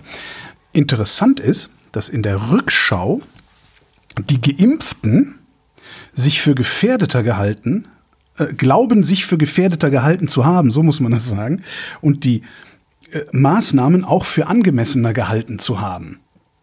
Mhm. Und die ungeimpften glauben, sich damals für weniger gefährdet gehalten zu haben und die Maßnahmen für unangemessener gehalten zu haben, als sie es tatsächlich vor drei Jahren in der Befragung gesagt haben. Ja, das was ganz überrascht. Mich überrascht es nicht. Dann vielleicht überrascht dich das hier wenn man ihnen Geld gegeben hat, wenn man sagt, erinnert, wer sich am besten erinnert, kriegt am meisten Geld. dann nähern sich diese Aussagen wieder an. Das ist nämlich so, so Bestechung wie bei den ganzen schlechten Krimis. Das ist super, Wer hast du den ne? gesehen? Ich habe keine Ahnung. Hilft das dir genau. auf die Sprünge? Vielleicht hilft das dir auf die Sprünge. Das ist super. Das ist schön in der Wissenschaft auch. Das, äh, ja, aber äh, ja, die Methodik müsst ihr überlegen mit dem Geld, ob das Sinn macht oder nicht. Aber äh, mich überrascht es nicht, weil wenn du sowieso dabei bist, ach, das ist ja nur, nur ein Schnupfen und das, mir kann nichts und mein Immunsystem ist so super, dann brauche ich mich auch nicht impfen lassen. Also insofern überrascht mich das nicht, dass Leute, die nicht geimpft sind, jetzt nicht das Gefühl gehabt haben, dass, dass sie werden jetzt irgendwie gefährdet. Weil wenn ich äh, Angst äh, habe oder waren, gefährdet sie, bin... Haben sich ja, sie, sie haben ja 2020 haben sie noch gesagt, ja, ich bin schon gefährdet, aber das mit dem Impfen, das mache ich nicht mit. Und jetzt sagen sie halt, nee, ich war ja damals noch nicht gefährdet, darum habe ich mich auch nicht impfen lassen. Also, ja, ja. Was da irgendwie, drüber nachdenken. Was irgendwie schwierig ist, äh, Zitat vom, vom äh, Leitautor, wenig überraschend gaben diese Befragten, also die Ungeimpften, wenig überraschend gaben diese Befragten auch an, dass sie nicht beabsichtigen, Bestimmungen in zukünftigen Pandemien zu befolgen. Ja. Das ist was, worüber ich schon die ganze Zeit auch nachdenke. Wie kommen wir eigentlich durch das nächste Ding durch, wenn das letzte Ding schon so ja wir kommen Kraut genauso so durch, wie wir bis jetzt durchgekommen sind. Das ist so die Frage, ne? Ja, das wird genauso, wenn jetzt eine neue Pandemie kommt, wird es exakt so laufen. Vielleicht ein bisschen, noch, noch ein bisschen mehr Zoff. Ja, mehr Zoff. Ja, weniger, tatsächlich weniger Maßnahmen. Also ich könnte mir vorstellen, dass äh, die Politik sich weigern wird aus, aus Angst vor den Querdenkern und wer da sonst noch so unterwegs sein mag dann, aber dass sie sich einfach weigern werden, in, an, an öffentlichen Räumen Maskenpflichten einzuführen. Ja, das wird halt auch ein bisschen alles, glaube ich, ein bisschen eskalieren bei ja. der nächsten ja. Pandemie. Sieht man jetzt, wie es eskaliert äh, beim Klima. Also da die Leute, die sich da der Konflikt der letzten Generation und äh, andere Menschen und die mhm. Polizei und alles, also das ist ja fast schon, das ist ja schon, das ist ja schon weit von, von irgendwie was halbwegs ja, nachvollziehbar ist, was da passiert. Ja, das macht nicht mehr den Eindruck, als, als wären wir vernünftig oder vernunftbegabt. Ne? Ja, ja, stimmt. Ja, äh, machen wir was anderes weiter. Ich habe noch zwei Themen und dann eine spektakuläre Ankündigung für Veranstaltungen. Achso, ich dachte, ja. du würdest irgendwas in die Luft jagen oder so. Ja, das will ich nicht ankündigen. Das kommt dann ein Bekennerschreiben danach. Aber äh, wir reden über den, äh, was nehme ich denn zuerst? Den dunkelsten Fluss der Welt. Okay, ich habe neulich den kürzesten Fluss der Welt kennengelernt. Stellt sich raus, der ist in einem meiner Lieblingsferienorte, ist aber nur 127 Meter lang und darum habe ich den bisher immer übersehen. Nein, es geht um den dunkelsten Fluss. Den haben Schweizer Limnologen entdeckt. Limnologen sind das Gewässerkunde, Limnologie. Und der, so. ja, nee, ja, das weiß ich nicht. Aber dieser Fluss ist im Kongo, im Kongo-Becken und heißt mhm. Ruki. Und der Ruki ist der dunkelste Fluss der Welt. Also man weiß, dass es Flüsse gibt, die halt Farben haben. Also es gibt irgendwie, je nachdem, wenn du zum Beispiel welche Mikroorganismen drin hast, dann kann das Wasser durchaus rötlich sein. Es gibt Gebirgsflüsse, die ja, halt die so bläu sind. Türkis, ja, ja. Genau. Ja. Und dann, wenn man es gibt nicht umsonst im Amazonas einen Rio Negro, also dass Schwarzwasserflüsse existieren, äh, weiß man. Darum haben die auch äh, den Sammelbegriff, nämlich Schwarzwasserflüsse im Vergleich zu Weißwasserflüssen oder Klarwasserflüssen. Mhm. Das sind in den Tropen die drei dominierenden äh, Typen Typen und äh, es gibt natürlich diverse Gründe, warum Wasser eine Farbe hat. Also wenn man jetzt mal von dem absieht, wie tief das Wasser ist und äh, ja, wie der, der Himmel jetzt gerade aussieht, dann hängt es von dem ab, was im Fluss drin ist. Ja, und wenn du viele Schwebstoffe hast, Sedimentpartikel, dann reflektieren die das Sonnenlicht. Wenn du organische Substanzen drin hast, dann ist das Wasser eher dunkler. Und jetzt bei dieser Erforschung äh, des Rookies haben die festgestellt, dass tatsächlich dieser Fluss dunkler ist als alle anderen Schwarzwasserflüsse, die wir jetzt gesehen haben, so dunkel, dass anscheinend, wenn man die Hand reinsteckt, du den nicht mehr siehst. Und jetzt das ist vielleicht ein wissen, Portal in eine andere. Nein. Nein, ich glaube nicht. Aber sie wollten halt jetzt mal rausfinden, warum ist der so ja. dunkel? Und haben ein Jahr lang Wasserproben genommen, Pegelstände gemessen, Abflussmengen gemessen, was man also macht, wenn man mhm. Limnologie betreibt, offensichtlich. Und ähm, es war das erste Mal offensichtlich, dass dieser Fluss äh, wissenschaftlich untersucht worden ist. Und man hat jetzt festgestellt, okay, dieser Fluss hat ein sehr, sehr geringes Gefälle, deswegen führt er kaum Sediment mit sich, aber hat sehr viele gelöste organische Stoffe, die es eben dunkel machen. Und zwar viermal so viel gelöste organische Stoffe wie ähm, der Kongo und anderthalbmal so viel gelöste organische Stoffe wie der Rio Negro. Und die hat er vor allem deswegen, weil äh, da so viel Regen in den Fluss fällt. Ja, der Regen fällt auf den Dschungel, mhm. äh, löst aus der abgestorbenen Dschungelvegetation diverse organische Verbindungen raus und fließt dann ins Fluss. Der Fluss selbst über, äh, überflutet auch noch den Dschungel in der Regenzeit. Dann steht das Wasser da oft wochenlang, irgendwie ein, zwei Meter tief äh, am Waldboden, fließt nur sehr langsam ab. Dann kommt da auch jede Menge organisches Zeug rein. Oder, äh, um einen der Forschenden zu zitieren, erklären, der Rookie ist eigentlich Dschungeltee. Schön. Halt anscheinend der Dschungel so lange zieht. Ich wittere Profit. Hm. Ja, und das ist natürlich interessant, wenn wir jetzt abgesehen davon, dass es an sich interessant ist, äh, zu wissen, wie dieser Fluss funktioniert, ist es natürlich auch interessant, äh, wenn wir wieder das äh, berücksichtigen, womit wir angefangen haben, nämlich den CO2-Zyklus, CO2-Budgets, weil ja, organische Stoffe, die im Wald sind, wenn es da gelöst wird, wenn es ins Meer kommt, ja, äh, du hast ganz viele Torfmoore entlang des Flusses, die eigentlich äh, sehr viel Kohlenstoff speichern die momentan we sehr wenig organisches Material äh, abgeben, weil die Moore halt das äh, ganze Wasser fast das ganze Wasser, äh, das ganze Jahr hindurch unter Wasser liegen. Äh, wenn sich jetzt aber die Landnutzung ändert, dann könnten Torfmoore trocken fallen, dann könnte der Fluss, wenn er drüber rauscht, dann auch da äh, quasi Material mitnehmen, dann könnte der Kohlenstoff frei werden und so weiter. Also äh, das ist wieder ein so ein Detail, das dann auch wieder bestimmt, wie viel CO2 quasi jetzt irgendwo gespeichert ist oder frei wird, was man dann im Endeffekt auch noch in die Budgets mit einrechnen muss. Und nicht nur diesen einen Fluss, sondern halt alle Flüsse. Ja, aber kann, wo kann ich den Kongo-Tee denn jetzt kaufen? Und ist der lose oder kommt der in Beutel? Ja, musst du vermutlich irgendwie selbst hinfahren und dir was abzapfen und vermutlich ist es auch nicht ganz so gesund, den Dschungeltee zu trinken, würde ich behaupten. Mist. Florian, ja. ein Wort aus deiner Forschung. Was ist denn eigentlich Präzession? Präzession ist das, was die Spitze eines Kreisels macht. Sehr schön gesagt. Was auch Präzession macht, das ist eine geworfene Münze, also wenn dem Daumen so eine Münze nach oben schnippt, um äh, ein Zufallsergebnis zu erlangen. Und das ist ja so, der, der Münzwurf ist ja so das klassische äh, Zufallsergebnis äh, herausbekommen Ding. Stellt sich raus, nein, ein Münzwurf liefert nicht 50-50 Ergebnisse. Und das liegt unter anderem an der Präzession der Münzen.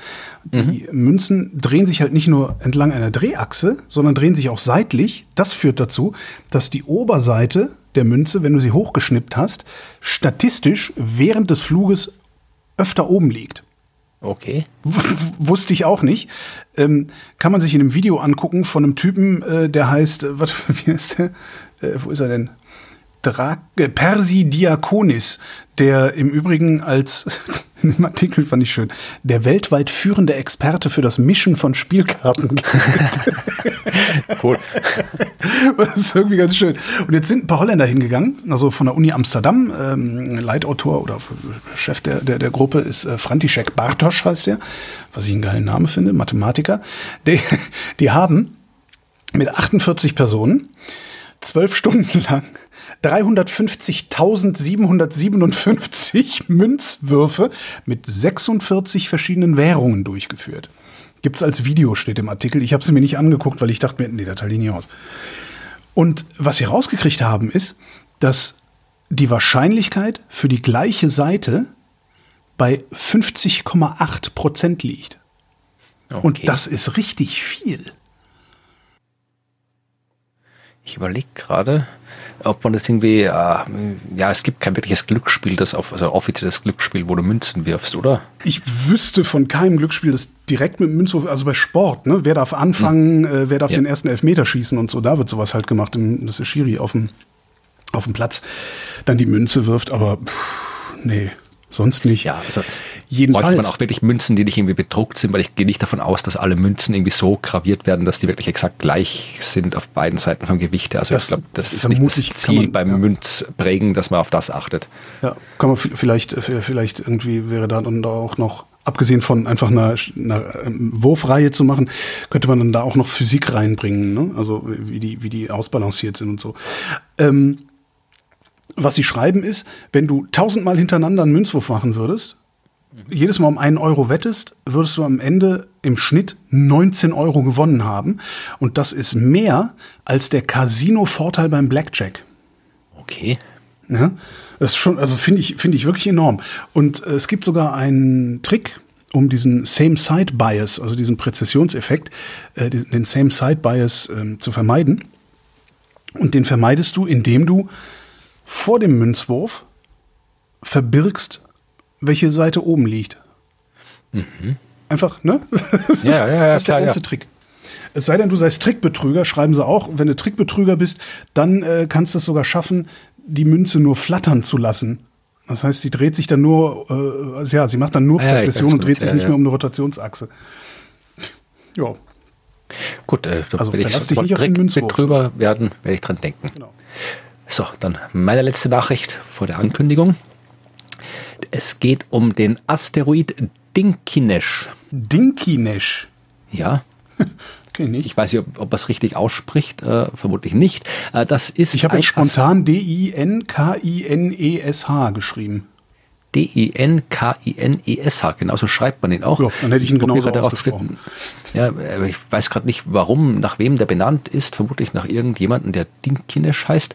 Nein, der äthiopische Name, aha, das ist der äthiopische Name für das in Äthiopien gefundene Lucy-Fossil. Also, ah, okay, okay, okay, jetzt ist mir alles klar. Also, folgendes. Es geht um die Raumsonde Lucy. Mhm, ja? Mhm. Und die Raumsonde Lust, die haben wir sicherlich auch schon mal erwähnt. Das ist die Raumsonde, die im Jahr 2021 gestartet ist, die zu den Trojaner-Asteroiden des ja. Jupiters ja. fliegt, um dort die zu erfolgen. Und weil die Trojaner-Asteroiden quasi sowas wie Fossilien sind, aus denen man die äh, Geschichte des Sonnensystems erforschen kann, habe ich vermutlich alles damals erzählt, mhm. hat man dieser Raumsonde den Namen Lucy gegeben, weil Lucy ja dieses berühmte Fossil ist, ähm, wo wir äh, Australopithecus quasi quasi äh, gefunden haben. Also das ja einer der Schritte auf dem Weg der Werdung des modernen Menschen. Mhm. So. Und jetzt dauert es aber noch eine Zeit lang, bis äh, Lucy bei den Trojanern des Jupiter angekommen ist. Das wird erst 2027 sein. Ja, und äh, 2027 ist noch eine Zeit lang hin. Und auf dem Weg zum Jupiter muss die Raumsonde durch den Asteroidengürtel hindurchfliegen. Der Asteroidengürtel zwischen den Umlaufbahnen von Mars und Jupiter. Das sind sehr, sehr viele Asteroiden, aber es ist jetzt auch nicht so, habe ich sicherlich auch schon oft erzählt, dass die da irgendwie links und rechts ausweichen muss, damit sie nicht andauernd gegen irgendwelche Asteroiden prallt. Da ist auch sehr, sehr, sehr viel nichts und man muss sich anstrengen. äh, einen Asteroid zu Gesicht zu bekommen im Asteroidengürtel. Aber äh, die Raumfahrtagenturen schauen meistens, dass sie irgendwie, wenn sie da durch müssen, in der Nähe eines Asteroiden vorbeikommen, wenn sie es irgendwie hinkriegen, weil erstens hat man dann einen Asteroid gesehen und zweitens kann man auf dem Weg zum eigentlichen Ziel mal die Instrumente ausprobieren. Ja. Und äh, Dinkinesh ist jetzt ein so ein Asteroid, der eben da als ja Zwischenziel, Testziel quasi ausgewählt worden ist.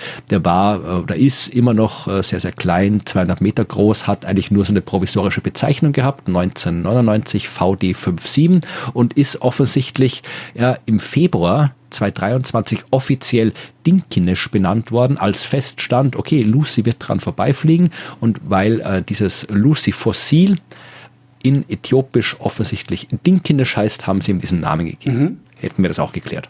So. Das war einfach nur so ein kleiner Felsbrocken, der halt da in der Nähe war, wo die vorbeigeflogen sind. Ich weiß gerade gar nicht, in welchem Abstand die vorbeigeflogen sind. 450 Kilometer Abstand. Ja, das ist das ist ordentlich. Ja ja, und äh, ging eigentlich nur darum, halt mal Instrumente testen und alles und äh, haben festgestellt, dass äh, beim ersten beim Vorbeiflug, dass der Asteroid ja einen Mond hat, ja, ist ein Doppelasteroid. Also da ist noch an dem großen Asteroid, da fliegt noch so ein kleiner Brocken rundherum. Aber, aber ja. Als Mond, also der äh, umrundet ja, den genau. tatsächlich. Genau. Genau, genau. Das ist jetzt nicht außergewöhnlich. Gibt es sehr, sehr viele, sicher Doppelasteroid. Also Mond ist übertrieben. Also eigentlich ist, sagt man Doppelasteroid, aber es ist nicht außergewöhnlich, dass Asteroiden einen Mond ich haben. ja. Ich finde das gerade fast, wir, wir, reden doch über sehr, sehr kleine Objekte eigentlich. Haben die ja. denn überhaupt genug Masse, um noch kleinere Objekte einzufangen und zu halten? Ja und nein. Also das, wie gesagt, äh, du brauchst halt eine Masse, eine Anziehungskraft und dann kannst du äh, mit äh, diverser Himmelsmechanik und Mathematik ausrechnen, wie weit entfernt ein Objekt sein muss, damit es noch um das um, um dich herum kreist. Ja, du kannst mhm. auch irgendwie ausrechnen, wenn jetzt du im Weltall fliegst, wie weit etwas von dir weg sein darf, damit es um dich kreist. Ja, ja. also das, kann, das kann man für mich ausrechnen, das, ähm, wie kann sein, dass dieser Abstand dann in deinem Inneren liegt. Also dass es in der Praxis hier nicht ausgeht. Das müsste jetzt irgendwie zum Beispiel Darum bei der Raum. ich immer so komisch Schmerzen, weil ich, ich habe also einen ich Mond, weiß, aber der ist in mir. also ich weiß, dass es zum Beispiel bei der Raumstation, glaube ich, so ist, oder beim Space Shuttle, äh, da kann jetzt ein, äh, weiß ich, ein Astronaut, eine Astronautin könnte jetzt nicht als Mond um Space Shuttle kreisen, weil da der Abstand zu klein wäre, ja. Okay. Aber bei Asteroiden, also wenn das ein 200 Meter Brocken ist, das geht schon und äh, das ist auch nicht unwahrscheinlich, weil äh, das sind ja mh, seltenst äh, so massive Objekte, also wirklich ja, ja. massive Felsbrocken, sondern eher so Geröllhaufenansammlungen und ja, da kann es aus verschiedensten Gründen sein, dass sich da halt so ein Brocken so ablöst, durch die Rotation zum Beispiel, wenn jetzt äh, die, die einkommende Wärmestrahlung der Sonde oder sowas, die kann über einen Effekt, den ich jetzt irgendwie nicht im Detail erklären will, dazu führen, dass die Rotation eines Asteroids sich beschleunigt und dann kann es halt sein, dass da einer so weggeschleudert wird, so ein größerer Brocken und der ist halt dann, kreist halt dann rundherum. Also das wissen wir.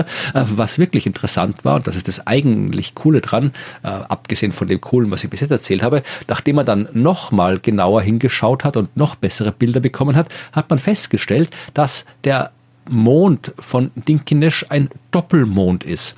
Der Mond von dem man dachte, das ist ein kleines Drum, sind eigentlich zwei kleine Trümmer, die so aneinander kleben. Ach, das noch. Also Dinkinesh okay. hat einen Doppelmond. Doppelmond Dinkinesh. Auch ein schöner Ganz genau. Titel für irgendwas. Ja, und das zeigt halt immer wieder, ja, wir brauchen nur irgendwo hinschauen und im Sonnensystem und wir finden was Cooles, Neues. Und ja, das war eigentlich nur aber wie ist denn Ding, dann die Masse von Dinky Nash? Also ist das, der muss ja dann schon noch mal wesentlich massiver sein als die ISS. Ja, ja.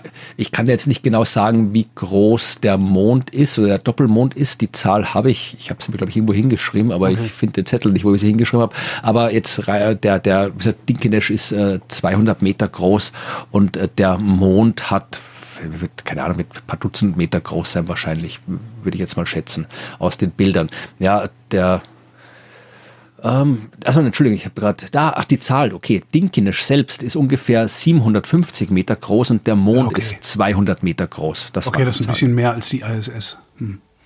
Ja, und wie gesagt, 750 Meter äh, Gestein, Metall, Staub, das hat schon eine Masse. Also das reicht, dass du halt da etwas haben kannst, äh, wo etwas rundherum kreist. Also, und wie gesagt, Doppelasteroiden sind nicht selten. Vermutlich würde mich nicht wundern, wenn es sogar die Mehrheit sind. Wir haben halt nur so wenig gesehen von hm. den Asteroiden bis jetzt. Cool. Und das war halt das Ding, wo wir die Instrumente getestet haben. Mhm. Die eigentlichen Missionsziele, die wir jetzt ganz genau anschauen, die kommen ja erst. Und wie gesagt, wir müssen irgendwo hinschauen und wir sehen was ja. Cooles. cool. Kommen wir zur Werbung. Nee, zur spektakulären Ankündigung. Genau, das ist nämlich, während ich hier gesprochen habe, kam nämlich gerade eine E-Mail, die mich über den aktuellen Reservierungsstand der diversen Shows informiert hat. Und ich musste mit, mit Erschrecken feststellen, dass äh, der Auftritt, wo zwei Drittel von Frind Wissenschaft zu sehen sein werden, nämlich Ruth Grützbauch und ich, mhm. äh, wir werden wie jedes Jahr mit einer Science Buster Silvester Show zu mhm. sehen sein. Wir machen so nicht die Silvester Silvester Show am 31., also vor Silvester Shows. Ähm, in Wien und in Linz machen Ruth, ich und Martin Puntigam und äh, da gibt's noch viel zu viele Karten. Die müssen alle noch wegverkauft werden, damit das alles irgendwie einen Sinn hat. Also rufe ich jetzt hier zum Ich als Ökonom kann euch raten, die Preise zu senken. Ja, ja, meinst du? Ja. Ja, ich oder, oder natürlich Geld den, den will, kann raten. Dass das was du auch machen kannst, das Ding natürlich wertvoller machen. Also jetzt eine, eine riesige Geschichte darum erzählen, die diese Karten so einzigartig macht, dass. Naja, wenn ihr wirklich Ruth und mich auf einer Bühne sehen wollt im Rahmen einer Science Master Show, dann sind diese Silvestervorstellungen die einzigen Möglichkeiten, weil abgesehen von Fernsehauftritten für die Science Busters äh, gibt Ruth und mich im Science Buster Outfit quasi nur zu Silvester. Das sind die einzigen regelmäßigen Sachen, die Ruder nicht gemeinsam machen, abgesehen von irgendwelchen äh, Podcast-Shows, die wir auch irgendwann machen werden nächstes Jahr. Aber wo, da ist wo, noch nichts fix. Wo wird das sein? Das in Wien, ne? Wahrscheinlich. Äh, einmal wird das in Wien stattfinden, mhm. in Wien am 30. Dezember im Wiener Stadtsaal. Mhm. Also direkt vor Silvester, wer quasi so reinfeiern möchte. Und dann wird das Ganze auch noch in Linz stattfinden und da am 28. Dezember im Landestheater Linz. Mhm. Bei beiden Bauern-Silvester-Shows heißen die. Und die sind beide noch gut, äh, äh beide noch ja, ja. auswahl. Die kann man beide noch äh, gut kaufen. Vielleicht würde es helfen, wenn wir sagen, also wenn, wenn, wenn ihr die ausverkauft, komme ich auch.